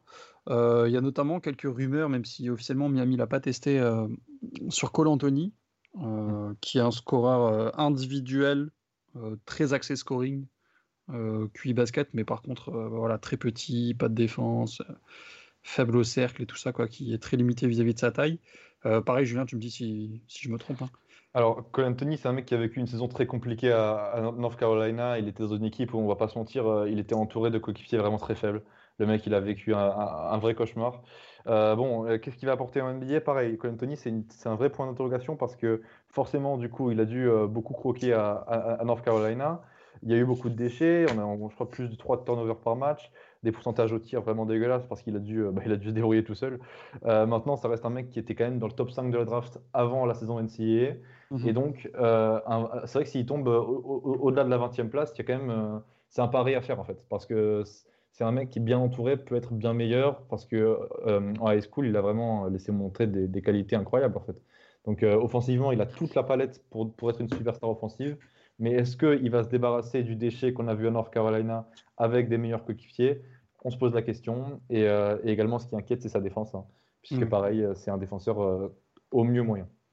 C'est un scoreur sorti de banc sans défense. Quoi. Ouais, sorti de banc. Après, ça peut être un pari parce qu'encore une fois, il avait la cote euh, en, en high school et il Mhm. était dans une équipe de merde l'an dernier. Mais ouais, c'est un pari quoi. Tu, tu l'avais mis combien, toi, Cole Anthony? Parce que du coup, il n'était pas dans la liste, je n'ai pas cherché. Mais euh, Dans le draft, euh, je l'ai mis 23e à Utah. d'accord, pas si loin que ça, du coup. Ouais, chez Envergure, il est 21 e donc il est... c'est vrai qu'il Ouais, est pas, la 20e place. ouais. pas très loin de chez nous. Donc euh, quelque chose à voir, même si je pense pas qu'on se tourne vers ce, jeu- ce, tu- ce type de profil. Pardon. Euh, autre nom, comme s'appelle Mel, euh, on a entendu du Vernon Carré, euh, qui est un, un pivot euh, post-bas rebond à l'ancienne, donc euh, Oui. peu probable qu'on se tourne vers ça. Ah. On a entendu du Tyrell Terry qui a priori est très talentueux offensivement, mais il n'y a pas de défense, il est tout petit, il est très frêle. Donc pareil, je vois pas pourquoi Miami partirait de ce côté-là. 73 kilos, je crois, Ty- Tyrell Terry. C'est ça. Ouais, ça fait peur, le pauvre. enfin, je m'imagine moi en NBA, je vois pas comment, comment il peut survivre, le pauvre. Mais voilà. Et euh, avant de passer donc euh, au vote, parce qu'il va falloir que vous draftiez pour Miami chacun, euh, j'ai deux mini questions pour toi. Devin Vassell, profil très intéressant, il sera plus disponible en 20, tu penses? Non, il sera plus disponible. Devin Vassell, c'est quelqu'un Florida State qui a pareil une très grosse cote. C'est un euh, très recherché dans la NBA actuelle. À, à- à Florida State, il a fait une saison en 3 points euh, excellente. Euh, c'est un très bon défenseur, peut-être le deuxième meilleur défenseur de la draft. Derrière euh, Okoro, il va être aux alentours de la deuxième place. Ouais, c'est ce que je me, je me disais aussi. Euh, D'ailleurs, petite parenthèse, euh, Quentin, Val et Flo, je pense que vous serez d'accord avec moi. Euh, J'ai lu beaucoup de rumeurs comme quoi euh, Boston rêverait de, de drafter Okongwu pour avoir un Bama Bayo. On espère tous que ça marche pas, on est d'accord? Évidemment. Ah, mais ouais, mais non, non, non. Ah ouais. Là, faut que, là, faut que Charlotte assure ou je sais pas qui ou Cleveland, mais non, non. Qu'il aille à Cleveland, le pauvre. Ouais, voilà. Euh, Voilà. C'est très bien. C'est très bien. Et dernière question pour toi, Julien, avant qu'on avant qu'on draft et qu'on termine cette partie, euh, cette grosse partie free agency, euh, draft, pardon. Euh, Kylian Tilly, Théo Malédon. Euh, alors, pas forcément du côté de Miami, mais qu'est-ce que toi tu penses de ces deux joueurs-là? Euh, Est-ce que tu penses qu'ils réussiront à avoir une carrière? On sait notamment que Kylian Tilly a eu beaucoup, beaucoup de blessures durant ces, Ouais. ces années euh, de, de fac. Est-ce Mhm. que tu penses qu'ils arriveront à avoir une carrière Et euh, puis voilà, donne- tu peux donner ton avis du coup sur les deux joueurs?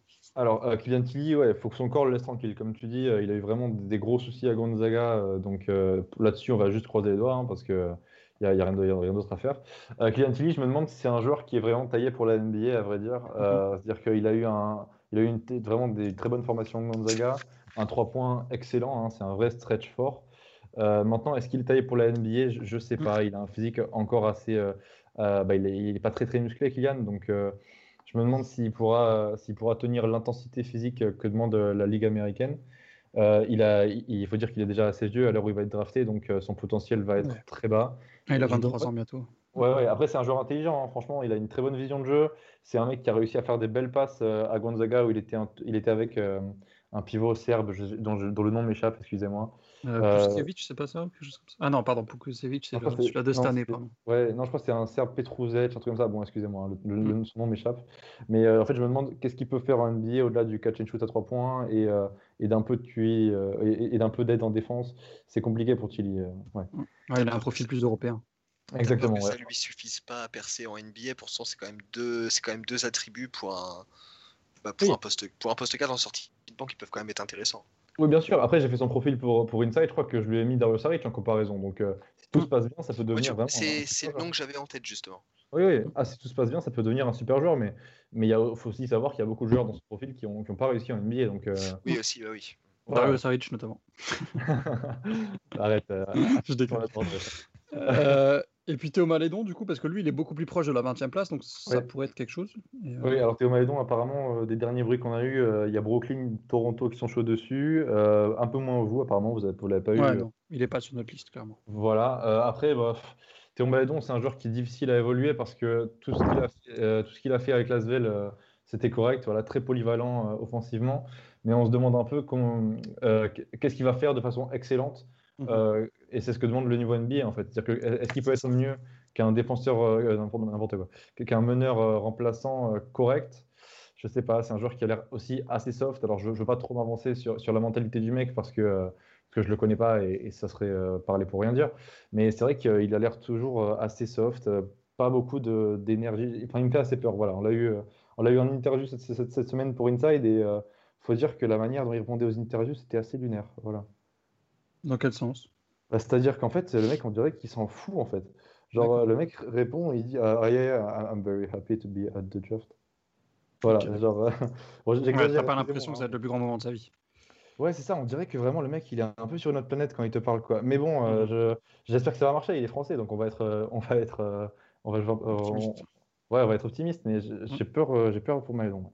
C'est fou parce que moi je me rappelle de l'été dernier, il y avait beaucoup de comparaisons Kylian Hayes, Kylian Hayes pardon, et Théo Malédon donc la différence entre les deux aujourd'hui est beaucoup plus importante. Il bah, faut dire en fait simplement leurs courses se sont inversées en fait. Tu as Kylian qui était prévu vers la 15-20e place qui aujourd'hui est en top 10 euh, presque assuré et, euh, Malédon qui était prévu dans le top 5 aujourd'hui il a dégringolé parce que euh, il fait peur à tout le monde dans son parce que voilà est-ce qu'il va être mieux qu'un meneur moyen en sortie de banc? Je suis pas sûr.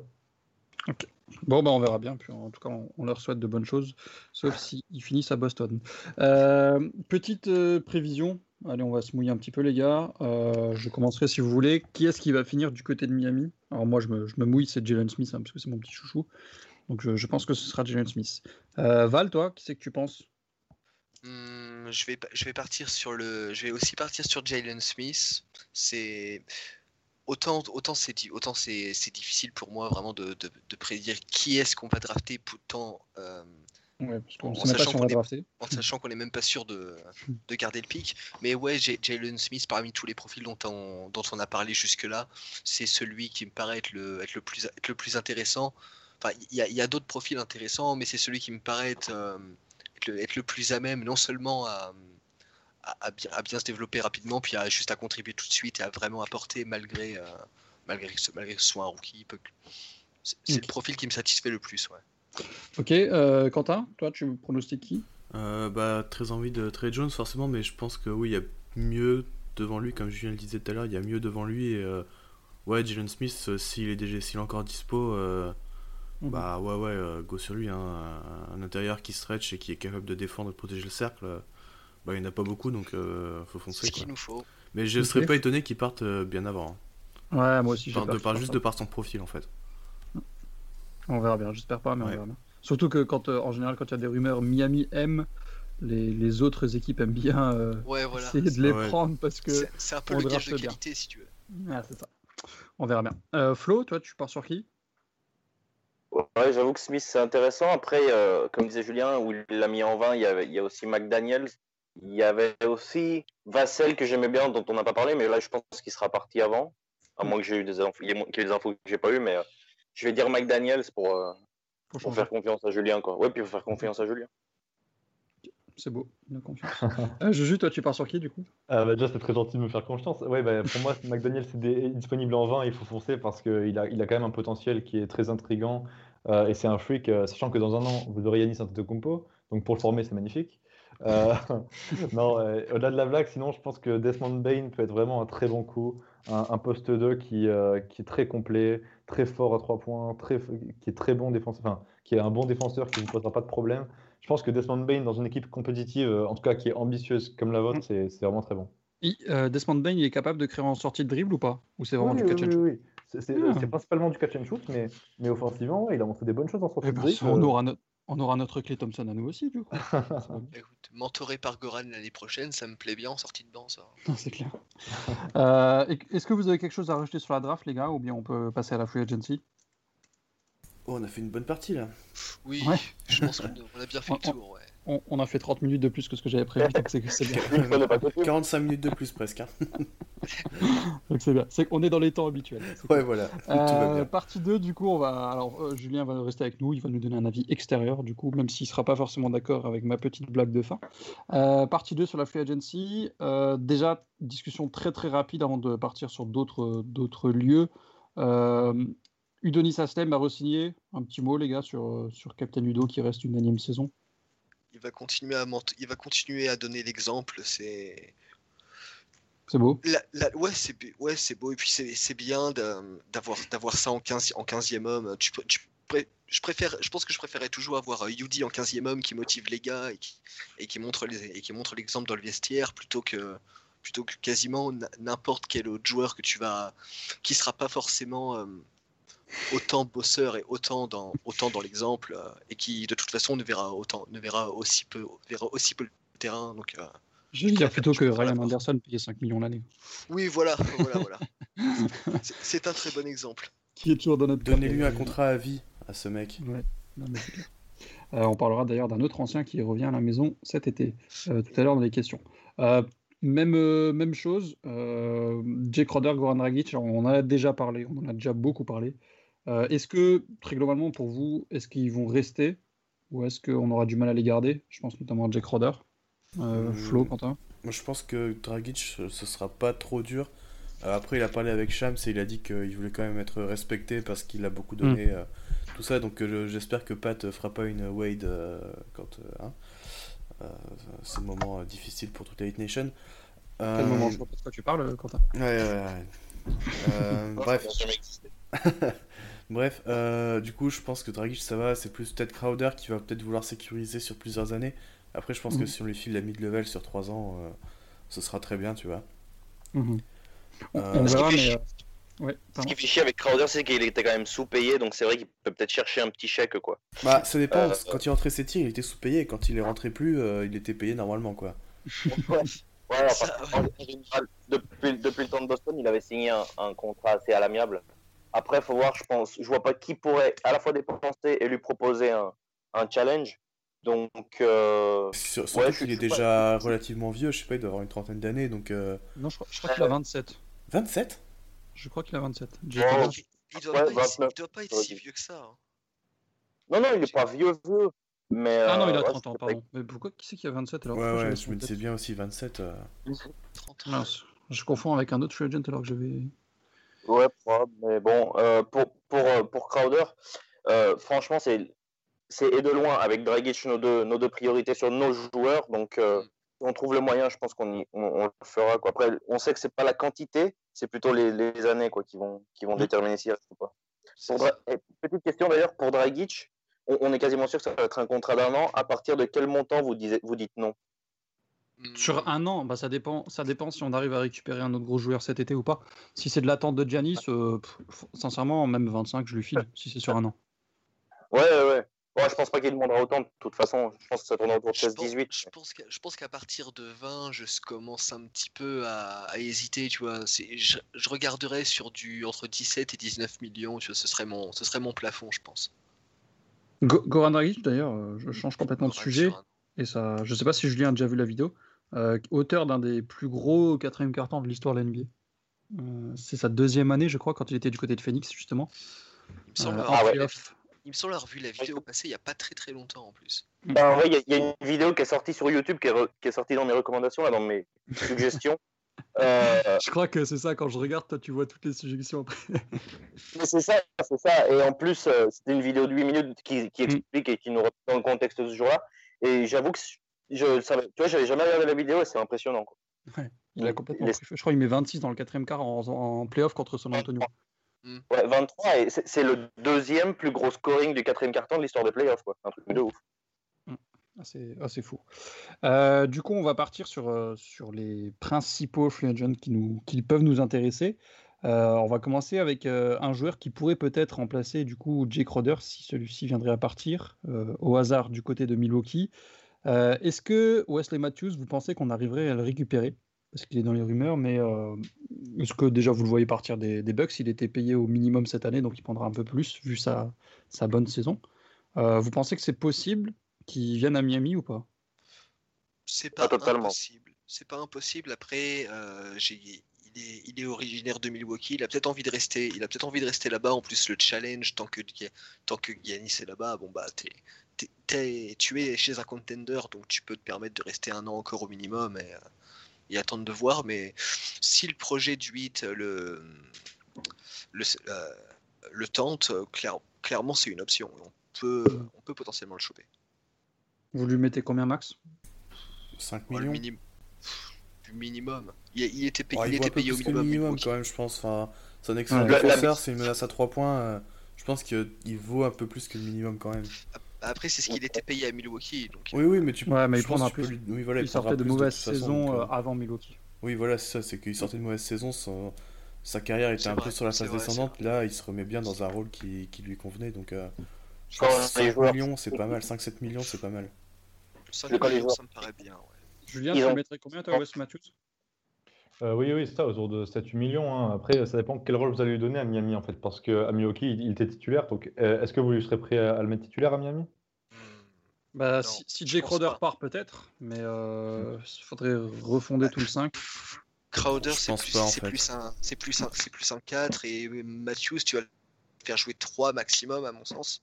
Mhm. Donc euh, En fait, je pense pas que Matthews peut intégrer le 5 de Miami parce que non, du non, coup, non. en fait, du coup, tu te c'est retrouves avec deux, enfin, avec euh, Jimmy avec la balle et que des mecs qui peuvent jouer off-ball et personne qui peut le soulager euh, en, scoring ou en création, tu vois. Donc, euh, soit t'es obligé de, un peu obligé entre guillemets de garder euh, soit Nunn, soit Dragic dans le 5, quoi. Mhm. Bon, on verra bien. Du coup, Wesley Matthews, ça peut être une bonne idée, mais euh, à un prix euh, très abordable, on va dire, étant donné que la mid-level exception ira probablement sur Jake Crowder. Donc, euh, on verra bien. Ça dépend beaucoup de Jake Crowder, en tout cas, qui sera la priorité normalement. Euh, petite euh, question sur un joueur que j'ai vu passer dans les rumeurs de Mark Stein, notamment hier. Kevin Love. Alors, Kevin Love, c'est un joueur qui pourrait peut-être d'ailleurs faire du bien à Phoenix. Ouais. qui a un profil qui peut-être pourrait nous con- convenir. Mais est-ce que euh, vous croyez dans la rumeur ou est-ce que vous accepteriez une rumeur comme quoi euh, on lâcherait un pic et un contrat expirant pour lui? Bah, quand tu vois son contrat qui dépasse 2021, tu dis non. Voilà, au revoir.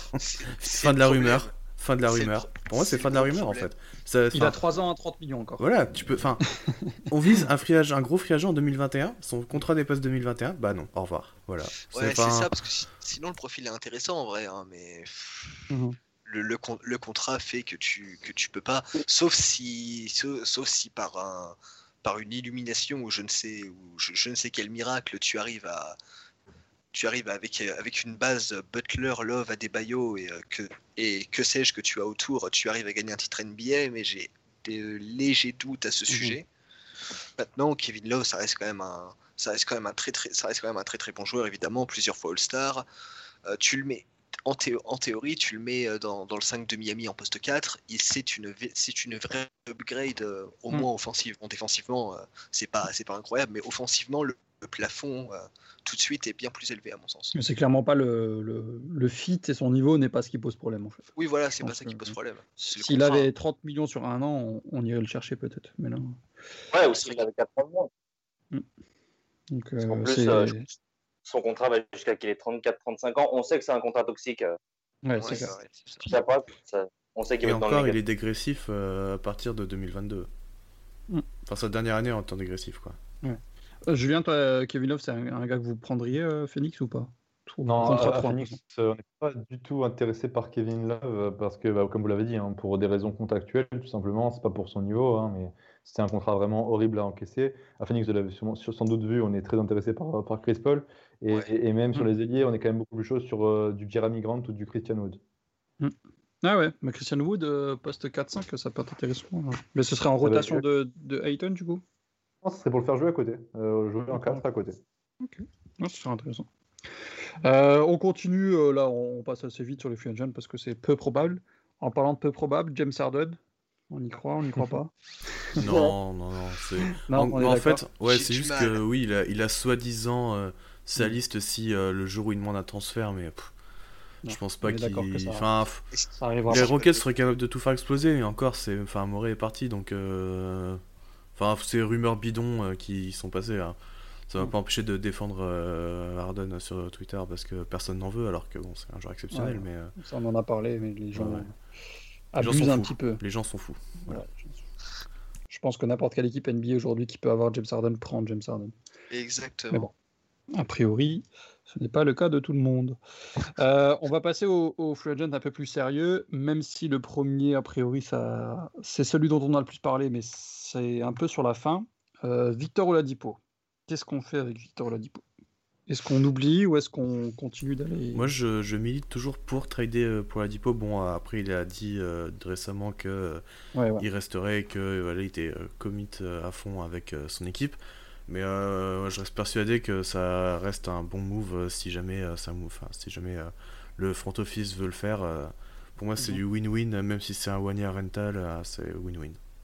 Ah, avant, de lancer, bon avant de lancer, pardon, voilà, attends. A- avant de lancer et de lancer Flo aussi, euh, Julien, toi, d'un point de vue extérieur, il n'y a aucune rumeur de Oladipo chez vous, mais euh, comment tu vois euh, un mec comme ça qui, euh, on, on a vu dans les rumeurs, comme quoi, enfin, les- a priori c'est vrai, qui, quand il est en playoff avec son équipe, s'amuse à demander aux autres joueurs s'ils ne pouvaient pas les rejoindre. D'un point de vue extérieur, com- comment tu vois ce, ce type de, de choses? Ouais, Comme je dis, c'est que des rumeurs, donc c'est à prendre avec des pincettes, mais, mais c'est évidemment très moyen. Euh, après, c'est vrai que ça m'étonne parce que Oladipo, de tout ce qu'on a vu à Indiana depuis des années, c'est un mec qui était vachement engagé pour l'équipe, qui, euh, qui a toujours mis tout son cœur sur le terrain. Euh, je pense à la série contre les Cavs euh, en 2017, je crois, où, où il les emmène jusqu'au Game 7. Euh, donc c'est vrai que ça m'étonne. Après, évidemment, ça serait, euh, très très moche de sa part, même si dans le feu de l'action, on sait toujours que les mots peuvent dépasser la pensée. Mhm. D'accord, ouais, effectivement. Euh, Val, pardon, du coup, je, je- je t'ai coupé euh, sur Oladipo. Bah, c'est- ouais, non, mais c'est là où j'allais en venir. Hein, ces, rumeurs de, de Ladipo qui, qui serait allé voir euh, le 8 et d'autres équipes euh, qui leur aurait dit euh, qu'il aimerait bien jouer qu'il aimerait bien euh, aller jouer chez eux. Moi, ça a tendance à me refroidir un petit peu et je, et je, suspecte, et c'est aussi euh, des, choses qui sont revenues sur Five Reasons Sports, que, ça, que ce soit un petit truc qui fasse. qui, refroidisse un petit peu justement le, front office du 8 par rapport à par rapport à l'aspect mentalité, à la mentalité du joueur.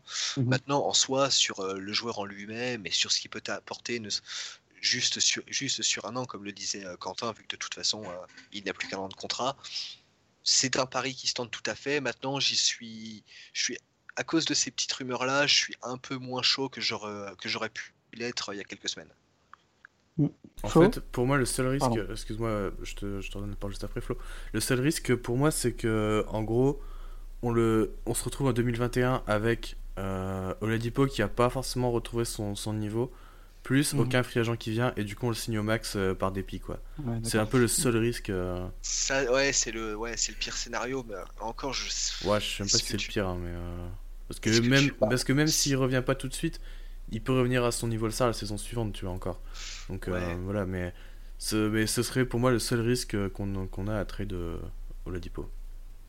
En plus, ouais, ça, a- ça a été dit qu'il cherchait, il cherchait euh, depuis sa blessure, je veux dire, c'était après sa blessure, il cherchait quand même à trouver le max euh, en 2021. Donc c'est sûr que euh, je vois mal, je vois mal sa valeur être, être celle d'un joueur max.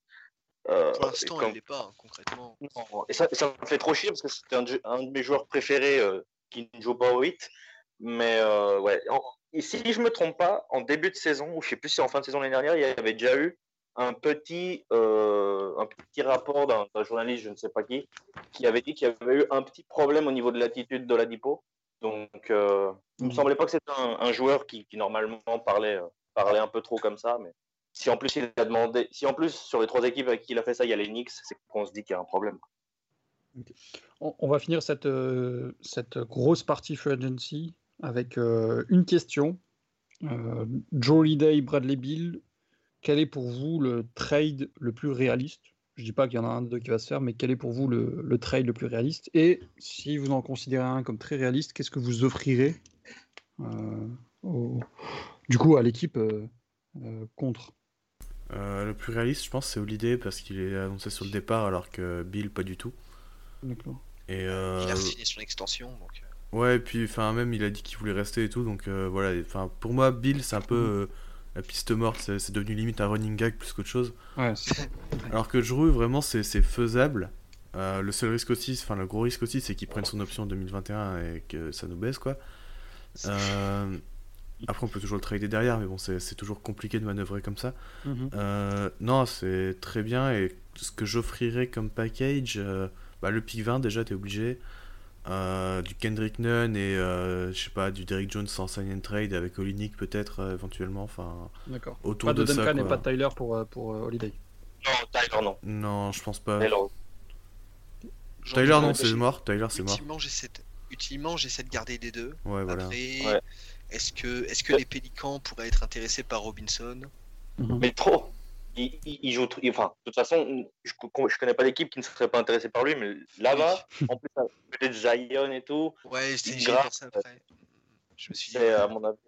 Ça ferait chier parce qu'à mon avis, c'est c'est là quel levier, quoi. Hmm. Mais, Je- je- euh, Julien, toi, pour un avis extérieur, si tu es Miami, tu pars plus sur du Drew Holiday ou tu espères euh, par un miracle que Bradley Bill. Bah, je, me demande si, euh, si ouais, Bradley Bill, vous l'avez dit, ça, ça, ça fait très longtemps que tout le monde en parle. Au final, j'ai l'impression que Washington ne sont pas prêts à le lâcher euh, tout de suite. Euh, et Drew Holiday, bah, je me dis que ouais, ça- défensivement, c'est un super joueur et offensivement, et offensivement il, est, il reste très solide. Donc, euh, ça pourrait évidemment être intéressant pour vous. Euh, mais dans les contreparties dont vous avez parlé, j'ai pas entendu parler de, de Iguodala ou, ou de Olinik. C'est normal ou vous voulez les garder? Olinik, je donne. Hmm. Et Iguodala, oui. je je pense que ça me gênerait pas non plus de le donner en fait. Ouais, tu peux le clairement. donner. Tu peux le donner. À mon avis-. À mon avis, Godala, ça serait un peu mal vu qu'on l'échange. Pas mal vu, mais ça, ça serait un peu bizarre, on va dire, parce qu'on vient de la- l'avoir et tout ça. Mais euh, je pense pas que ce soit le mec qui fasse dire non. C'est clair que euh, c'est pas, il est pas intransférable quoi. Non, non, ça serait probablement de toute façon un transfert à plus de deux équipes. Parce Mhm. que directement, les, les, les, les salaires. ne- Ou alors, il faudrait qu'ils nous ramènent JJ Reddick ou quelque chose comme ça. Maintenant, les, Sans- bah, on a du cap, nous on a du cap, donc on peut absorber. euh, Mais d'ailleurs, est-ce que si on doit donner Duncan Robinson et qu'on peut avoir JJ Reddick en- au retour, vous le faites? Ouais. Oui, je, je pense que je Bah, le fais, oui, quand même. Moi, Ouais, c'est si JJ c'est- Reddick, il a l'expérience et tout. Enfin, Ouais, c'est si- toujours si un excellent shooter à 3 points. Enfin, il tu, est si tu me dis, quasiment Pardon, au même euh, niveau que Quentin Robin. Enfin, ils sont au même niveau, Robinson et Reddick, euh, au niveau Ouais, du je tir. sais pas. Ah, Tu franchement. vois, si tu, si tu me Reddick, proposes en un plus, il pack, peut shooter plus, euh, limite plus en sortie de dribble ou quoi. Et, et il est, enfin, il est intelligent aussi, Ah, tu vois, sur, euh, sur de la Après- création, euh, entre guillemets. euh, Après, est-ce que Reddick, il est en mesure euh, de faire ce que Robinson est capable de, est capable de Non. faire? C'est dans, dans le sens, euh, je, vais, je vais monter pour prendre mon shoot, je vais voir, je, je vais voir euh, Bam par exemple qui va, qui, qui va, qui, qui va rouler vers, qui va rouler vers le panier parce qu'il a fake un screen ou n'importe quoi et qui va, et qui va, chan- et qui va changer de décision au dernier moment et faire la bonne passe. il l'a fait avec Embiid pendant deux ans. Enfin, Oui. je- il oui, en est tu vois, mais- capable. Enfin, moi, j'ai aucun si aujourd'hui, tu me proposes- aujourd'hui équipe vierge, tu me proposes JJ Reddick ou Duncan Robinson, je préfère avoir Duncan Robinson dans mon équipe. Ouais, mais c'est pas équipe vierge là, tu vois.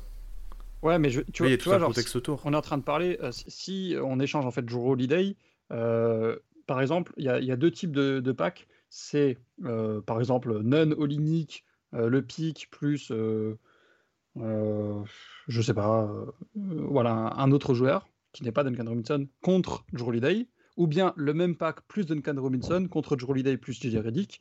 Bah, je préfère le premier. Tu vois, si tu me Franchement, en je kiffe, kiffe. que tu Franchement, changes Kiff, kiff. Moi, ça me dérange pas de swap. Robinson et, et Reddick. Ouais, moi je suis pas, je suis pas fan. Ah, franchement, Je, je sais pas. Oui, non, mais je, oui, je comprends, mais euh, je, ouais, je, je suis moins fan de JJ Redick depuis quelques années. Je trouve que plus, plus la saison avance et plus on arrive dans les playoffs, plus il commence un peu à rater ses shoots. Donc euh, j'ai moins confiance en lui qu'en Duncan Robinson. Je, pense- Ok. je pense que si, je pense que si t'es ob- je Non, je regardais, euh, j'étais- obligé Duncan, je pense que si tu te sens obligé de donner Duncan, enfin, enfin si tu te sens obligé, si tu es obligé de le donner parce que les Pélicans insistent de ouf pour, euh, Mm. pour l'avoir, si tu peux gratter Reddick, en fait, tu prends. Après, si c'est leur dernière oui. offre, tu prends. hein. Oui, tu prends. Mais je veux dire, Ah, voilà, en, tu- en- sec, prends. Duncan Après, Robinson contre JJ Redick, je le fais pas, quoi, perso. Oui, moi non oui, plus. mais en vois, sec, c'est- oui, mais c'est parce que c'est. Enfin, ça n'arrivera jamais, tu vois. Donc, euh, Mhm. oui. c'est. Enfin, pour moi, c'est c'est pas qu'une question de, de, de swap de joueurs, quoi. Enfin bref, donc on verra bien après Drew Holiday. C'est vrai que ça, ça paraît possible, mais ça paraît quand même assez loin. Parce que... Surtout qu'il y a, il y a beaucoup d'autres, il y a beaucoup d'autres équipes sur le dossier. J'ai vu les, j'ai, j'ai vu les Nets, j'ai vu beaucoup d'autres équipes. Mm. Donc, euh, Ouais, avec Euh, le meilleur paquet surtout. ouais. ouais, voilà, c'est ça. C'est est-ce qu'on aura, le- est-ce qu'on peut, est-ce qu'on a le meilleur package à proposer? Je suis pas sûr. Pour finir cette partie free agency, je vous propose des noms et un salaire. Vous me dites si vous signez, si vous signez pas du côté de Miami, en prenant en compte l'état actuel de l'équipe, hein, sans, sans Drew Holiday, euh, etc. Et tout ça. Euh, Gallinari à 12 millions. Tous les jours. 12 millions, franchement, ça. Ouais. Euh, on part Ouais. sur, euh, on part sur, sur Bon, un an. Ouais, on part sur du 1 an. On verra. Bah, 12 Avec- millions sur un an, je prends direct. Avec. Ouais. euh, tu signes euh, Goran avec ses bird rates. Tu Ouais. mets euh, ouais, Crowder tu à la mid-level et puis, euh, puis euh, Gallinari 12 millions. Très bien. Ah ouais, C'est parti. Julien, c'est à nous, tu le fais? Euh, comment? Si tu es nous, tu signes Gallo à 12 millions ou pas? Oui, pour moi, n'importe quelle équipe de la NBA doit signer Gallinari à 12 millions. Bien sûr, Gallinari, ça reste un, un shooter incroyable. Fred Van Vliet au max. LOL.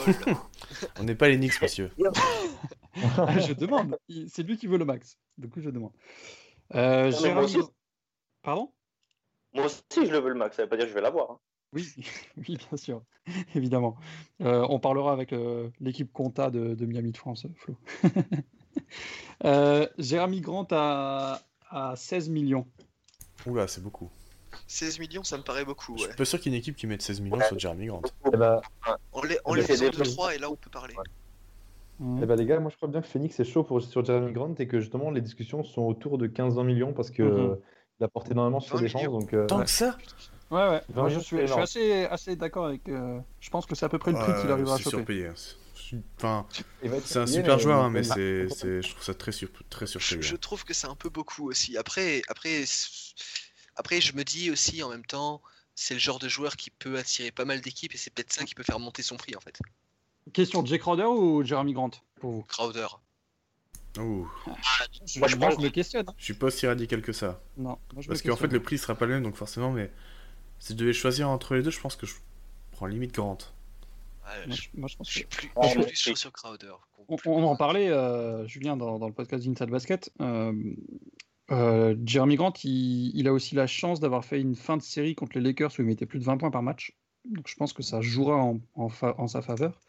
Et donc je pense que c'est aussi pour ça qu'il pourrait demander Voilà, c'est ce ça, c'est que si sur la fin de la série, il joue à son niveau normal, Mhm. ça- les discussions, elles seraient autour de 12-15 millions, quoi. Ah, C'est ça la question. Mais est-ce que tu peux savoir a- avant de le signer si c'est son niveau? Après, Est-ce que pas, c'est pas un coup à la Biombo mais en miniature en fait? Ah ouais. Ah, c'est ça, en fait, hein. enfin, faut pas se fier sur Ouais. euh, une série de playoffs, quoi. Ah oui, bien sûr. bien sûr. Mm. Ouais, mais je, je pense que même, sur- même sur la saison régulière, il, il- enfin, son gros défaut, c'est qu'il n'avait pas de shoot et qu'il c'était vraiment qu'un athlète, on va dire. Mais je, je trouve qu'il s'est bien développé quand même. euh, moi, moi, ça me fait penser, franchement. Et Julien, euh, du côté de Phoenix, à 16 millions, tu, tu le signes, toi? Euh, je pense que je le signe, oui, en effet, parce que Phoenix, on a besoin de gagner maintenant et Jeremy Grant, c'est un, un athlète incroyable.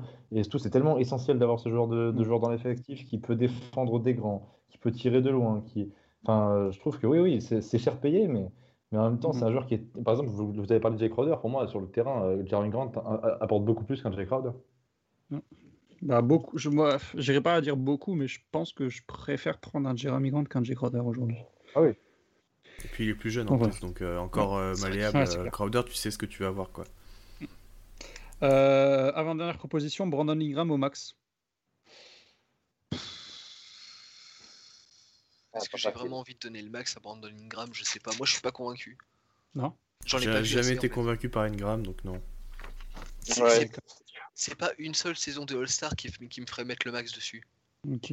Julien, toi, tu mets le max sur euh, Brandon Ingram? Alors, moi, déjà, je mets le max, mais dans tous les cas, je pense que les Pelicans vont s'aligner au max. Ouais. Et je pense qu'il y aura Oui, ça, pour lui donner le max. Oui, voilà. Après, dans notre situation, je pense que je le mets pas, tu vois. Oui. Mais si j'étais Ah, dans la situation de New Orleans, je le fais direct, tu vois. Je dis pas qu'il le mérite pas, mais pas chez nous, en tout cas. Ouais, voilà, c'est ça en fait. C'est que Bah, Ok. je suis le GM de New Orleans, oui, je lui mets le max direct, mais je suis le GM de Miami, je lui mets pas quoi. Je suis étonné par votre scepticisme. J'ai toujours été sceptique sur, euh, sur Ingram, donc. euh, Ouais, moi aussi. Mais il m'a quand même fait un peu fermer ma bouche euh, cette année parce que. Ah, Ouais, ouais, bah, que ouais, ouais, avant la saison, j'avais dit que je croyais pas du tout en lui et tout, et il a fini MIP, euh, donc. euh, J'étais comme ça aussi. Ouais, un MIP un peu volé quand même. Oui, oui, oui. Le hein. gars qui a toujours la rage pour Absolument. Euh, on termine avec une dernière proposition. Vous me dites juste oui ou non. Est-ce que euh, Devin Booker finira à Miami? Non. Non, tu l'as fait exprès, celle-là. Oui, je l'ai fait exprès pour Julien, évidemment. non, euh, non, évidemment qu'il finira pas à Miami. Même si ce serait un bon profil. euh. Est-ce- C'est donc. Pardon, Flo, on t'entend pas- on t'a pas entendu. Excuse-moi, est-ce que, je peux- est-ce que je peux rajouter un petit joueur? Parce qu'il y en a un qui m'intrigue un peu. Ce serait pas, ça, ça changerait pas toute l'équipe, c'est Millsap. Ouais, mais alors minimum quoi. Parce Pour, que- le- pour Minimum. le minimum, allez. Ah ouais, 1000 saps, Ah, moi je les gars, pas plus que le respectez minimum. Millsap quand même. Bah, je- je- de ce que, de ce Enfin, que j'ai vu, l'ai même. vu cette année, 1000 saps. de ce que j'ai vu et de ce que j'ai lu, euh, si s'il rejoint, rejoint un contender ou même s'il signe à Denver, il prendra pas beaucoup. hein. Non, non. Non, mais tu, peux beaucoup. split la, la mid-level par exemple. Et après, après, plus que le je- minimum. Enfin, 4-5 millions, quoi. je pense qu'il trouvera plus que le minimum. Enfin, Après, j'ai dit minimum, mais en vrai, mais en vrai, ouais, ce serait sûrement plus sur les mid-level ou quelque chose comme ça. Ouais. ouais, Non, non, le minimum quand même. Enfin, euh, Ouais, mais minimum vet, il a, il a 30 ans, c'est du commerce du 3. Euh, il a plus de 30 ans, il est plus sur ses 33. Oui, maintenant. non, mais ce que je dis, c'est du 3 millions, quoi. Hmm, Je sais pas. chose. Mais je, je, je les mets pas plus que C'est 5. 2,5 millions le minimum euh, cette, cette Il année. vient de prendre comme 90 millions sur 3 ans, donc je pense pas qu'il demanderait trop. Non, Mais il- je, il je m'en mets pas plus que 5 millions pour Millsap aujourd'hui. Ouais, il, a, il a 35 ans. Donc ouais, il est très vieux. Après, sur une ou deux saisons, je peux lui mettre euh, 5-7 millions, quoi. Alors, Largement. la question, sur une saison, vous prenez la prochaine en, en soi, vous prenez Crowder ou vous prenez Millsap? Oh, Crowder, Crowder. contre, je pense. Tous les jours. Euh, ouais, je, je- je prends Ah ouais. Crowder aussi. ouais, ouais. Ah. Hmm. Enfin bref. Bon, on va passer très rapidement à la dernière partie des questions pour essayer de finir assez rapidement, parce qu'on a fait très long. Euh, donc, je vous pose des questions, vous me répondez assez rapidement si vous arrivez. Euh, première question euh, dont- de quelqu'un dont j'ai perdu le nom. Alors, il m'excusera, je l'espère. Euh, Est-ce qu'il y a un gros trade avant le début de la saison ou pas? Non. De, notre, de notre côté, Non. non. je pense pas. Un gros trade, non. Des trades possibles, mais pas un gros. Ok. Euh, en un mot, quel est le meilleur fit de la part de Bama Bayo France? Quel est le meilleur fit pour cette free agency? Ibaka. Ibaka, Gallinari, ouais. Flo Ouais. Ouais, pareil, Ibaka. Et la prio La priorité, c'est quoi Hmm. Ibaka pourrait avoir pourrait demander un peu trop, donc je dirais Gallinari peut-être. Mhm. Après, je pense- non, la priorité c'est euh... Re-signer nos joueurs. Goran et Crowder. Je pense aussi. Euh, question, numéro 2. Karen Butler est-il un bon choix dans le coaching staff? Honnêtement, je le connais pas en tant que coach, donc Ouais. compliqué de répondre. On verra. Ouais, Après, com- compliqué, mais j'aime bien le choix. Juste le fait de ramener des anciens de la maison, tu vois, euh, à ce- Ouais. dans, la, dans, la conti- dans, la, dans, la continu- dans la continuité de ce côté-là, j'aime beaucoup. C'est un gros bosseur, gros, un gros caractère, donc euh, en soi, comme ça, vu du dessus, ça a l'air pas mal. Non, puis s'ils l'ont choisi, ils lui font certainement confiance et ils savent qu'il peut apporter dans le staff. Donc euh, moi, c'est full confiance à ce niveau-là. Euh, question, donc c'est une question de Yata. Question de Yusbab. Est-ce que vous pensez vraiment que Patoche va faire des grands changements et échanges pendant cette courte free agency? Des grands changements, non. Bah, c'est un peu comme sur la question des trades finalement. C'est des grands changements, non, mais du changement, il peut tout à fait y en avoir. Après, ce sera pas euh, des trucs de ouf. Voilà. Euh, la question de Louis GRC, donc il nous a demandé euh, qu'est-ce que euh, on devrait aller, on devrait aller chercher à draft ou la free agency? Donc on en a un peu répondu tout au long du podcast. Ouais. Donc, si tu es arrivé là, Louis, c'est que normalement tu as déjà ta réponse. Euh, Bah, en gros, question- pour, ré- juste pour résumer, en gros, c'est un, un protecteur de cercle et un meneur euh, défenseur, quoi. Défenseur créateur, en gros. C'est ça. en gros, c'est ça. Globalement. euh, En général, améliorer la défense, parce Ouais, que voilà, c'est ça, on en a fait. défense en dessous de nos, Mm. en dessous de nos, nos principes, on va dire.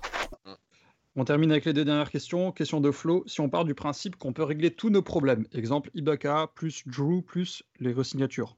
Alors, ça paraît beaucoup, mais ok. Et être encore meilleur pour une équipe finaliste. Est-ce qu'on le fait si on n'a plus de cap pour le grec l'année prochaine?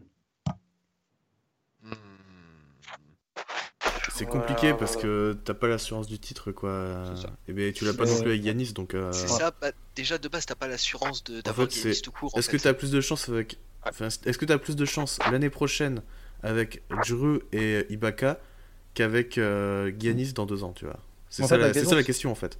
La question c'est est-ce que euh, on est capable d'attendre un an pour tenter le coup de Giannis ou pas? Moi je pense qu'il faut essayer maintenant vu ce qu'on a pu montrer cette année. Ouais, il y, a- il y a aussi un autre truc à avoir en tête, c'est que, bon, je pense que Nunn, euh, il sera parti d'ici là, mais il y a aussi Robinson à re-signer. Ah, Ouais, quelle, quelle, euh, quelle vision, euh, Flo. Du coup, bah, je te pose la, question de, la dernière question de Régistan. Nunn et Robinson, si j'ai bien compris, n'ont plus qu'un an de contrat. Que va-t-il se passer pour eux? Allez, bah, prédiction. Nunn se fait trade dans la saison et Robinson Ouais, re-signe. Ouais, Pareil. Je pars- D'accord. je pars Les deux partent, les deux partent cette, cette saison. Non. Non, Nunn se fait transférer et Robinson re-signe. Ah, re-signe. Ok, pardon. Rob- Robinson reste, ouais. T'as- T'es un malade, toi. Me il suis peut dit, être- quand t'as Nunn, tout il peut changé. être tra- Nunn, il peut être tradé dès demain ou dès. euh, Oui, déjà, oui, déjà Nunn, c'est même pas sûr qu'il voit cette saison avec Miami. Donc, euh, Voilà, c'est- dès Ouais, demain ouais. 18h, il peut être parti. On verra bien. Bon, bah écoutez les gars, on va s'arrêter là parce qu'on a fait très long déjà. Euh, et puis de toute façon, on se verra sur les réseaux sociaux pour faire un bilan de la, de la draft. Euh, avant que, que, je conclue l'épisode, merci à Julien d'être venu. Euh, merci beaucoup. Je te laisse, vas-y, fais ton, ta petite promo. Où est-ce que tu en es en ce moment Ton petit parcours perso? Fais-toi plaisir. Ouais, eh ben, écoutez, merci pour l'invitation. Déjà, c'est toujours un plaisir de venir parler de, de draft. donc, bah, moi, vous pouvez me retrouver sur, sur Inside, hein, tout comme toi. Euh, donc on va parler de la draft beaucoup cette semaine. On finit les profils. On va faire la draft en live également, euh, donc dans la nuit de mercredi jeudi. Et jeudi, je, vous ferai sûrement des, petits bilans euh, de la draft si des équipes ont été très actives. Et puis vous pouvez aussi me retrouver dans la presse locale du côté de, la Provence, dans la région marseillaise, voilà, à parler de basket. Ok. Eh ben voilà, super, merci. Donc n'hésitez pas à le suivre, il fait vraiment du super taf. Euh, je dis pas ça parce que c'est un copain à moi, mais c'est quand même un copain à moi. Euh, il fait du bon taf. Euh, allez-y. Pour finir, merci à tous de nous avoir écoutés. Si vous êtes arrivés jusque-là, ça fait presque deux heures. Donc, félicitations à vous. Vous êtes courageux. Et puis, ouais, vous êtes courageux. Et puis, de toute façon, on se, on se, trouve cette semaine sur le site, sur le compte Twitter, etc., pour parler de la draft, parce que de toute façon, il y aura un bilan de, de ce que nous, on va faire euh, dans la nuit de mercredi à jeudi. Et puis, restez connectés parce qu'on va peut-être faire des petites choses sur Twitch et sur YouTube en attendant le début de la saison. On vous fait des bisous, prenez soin de vous et à bientôt. Ciao, ciao. Salut, ciao. Salut.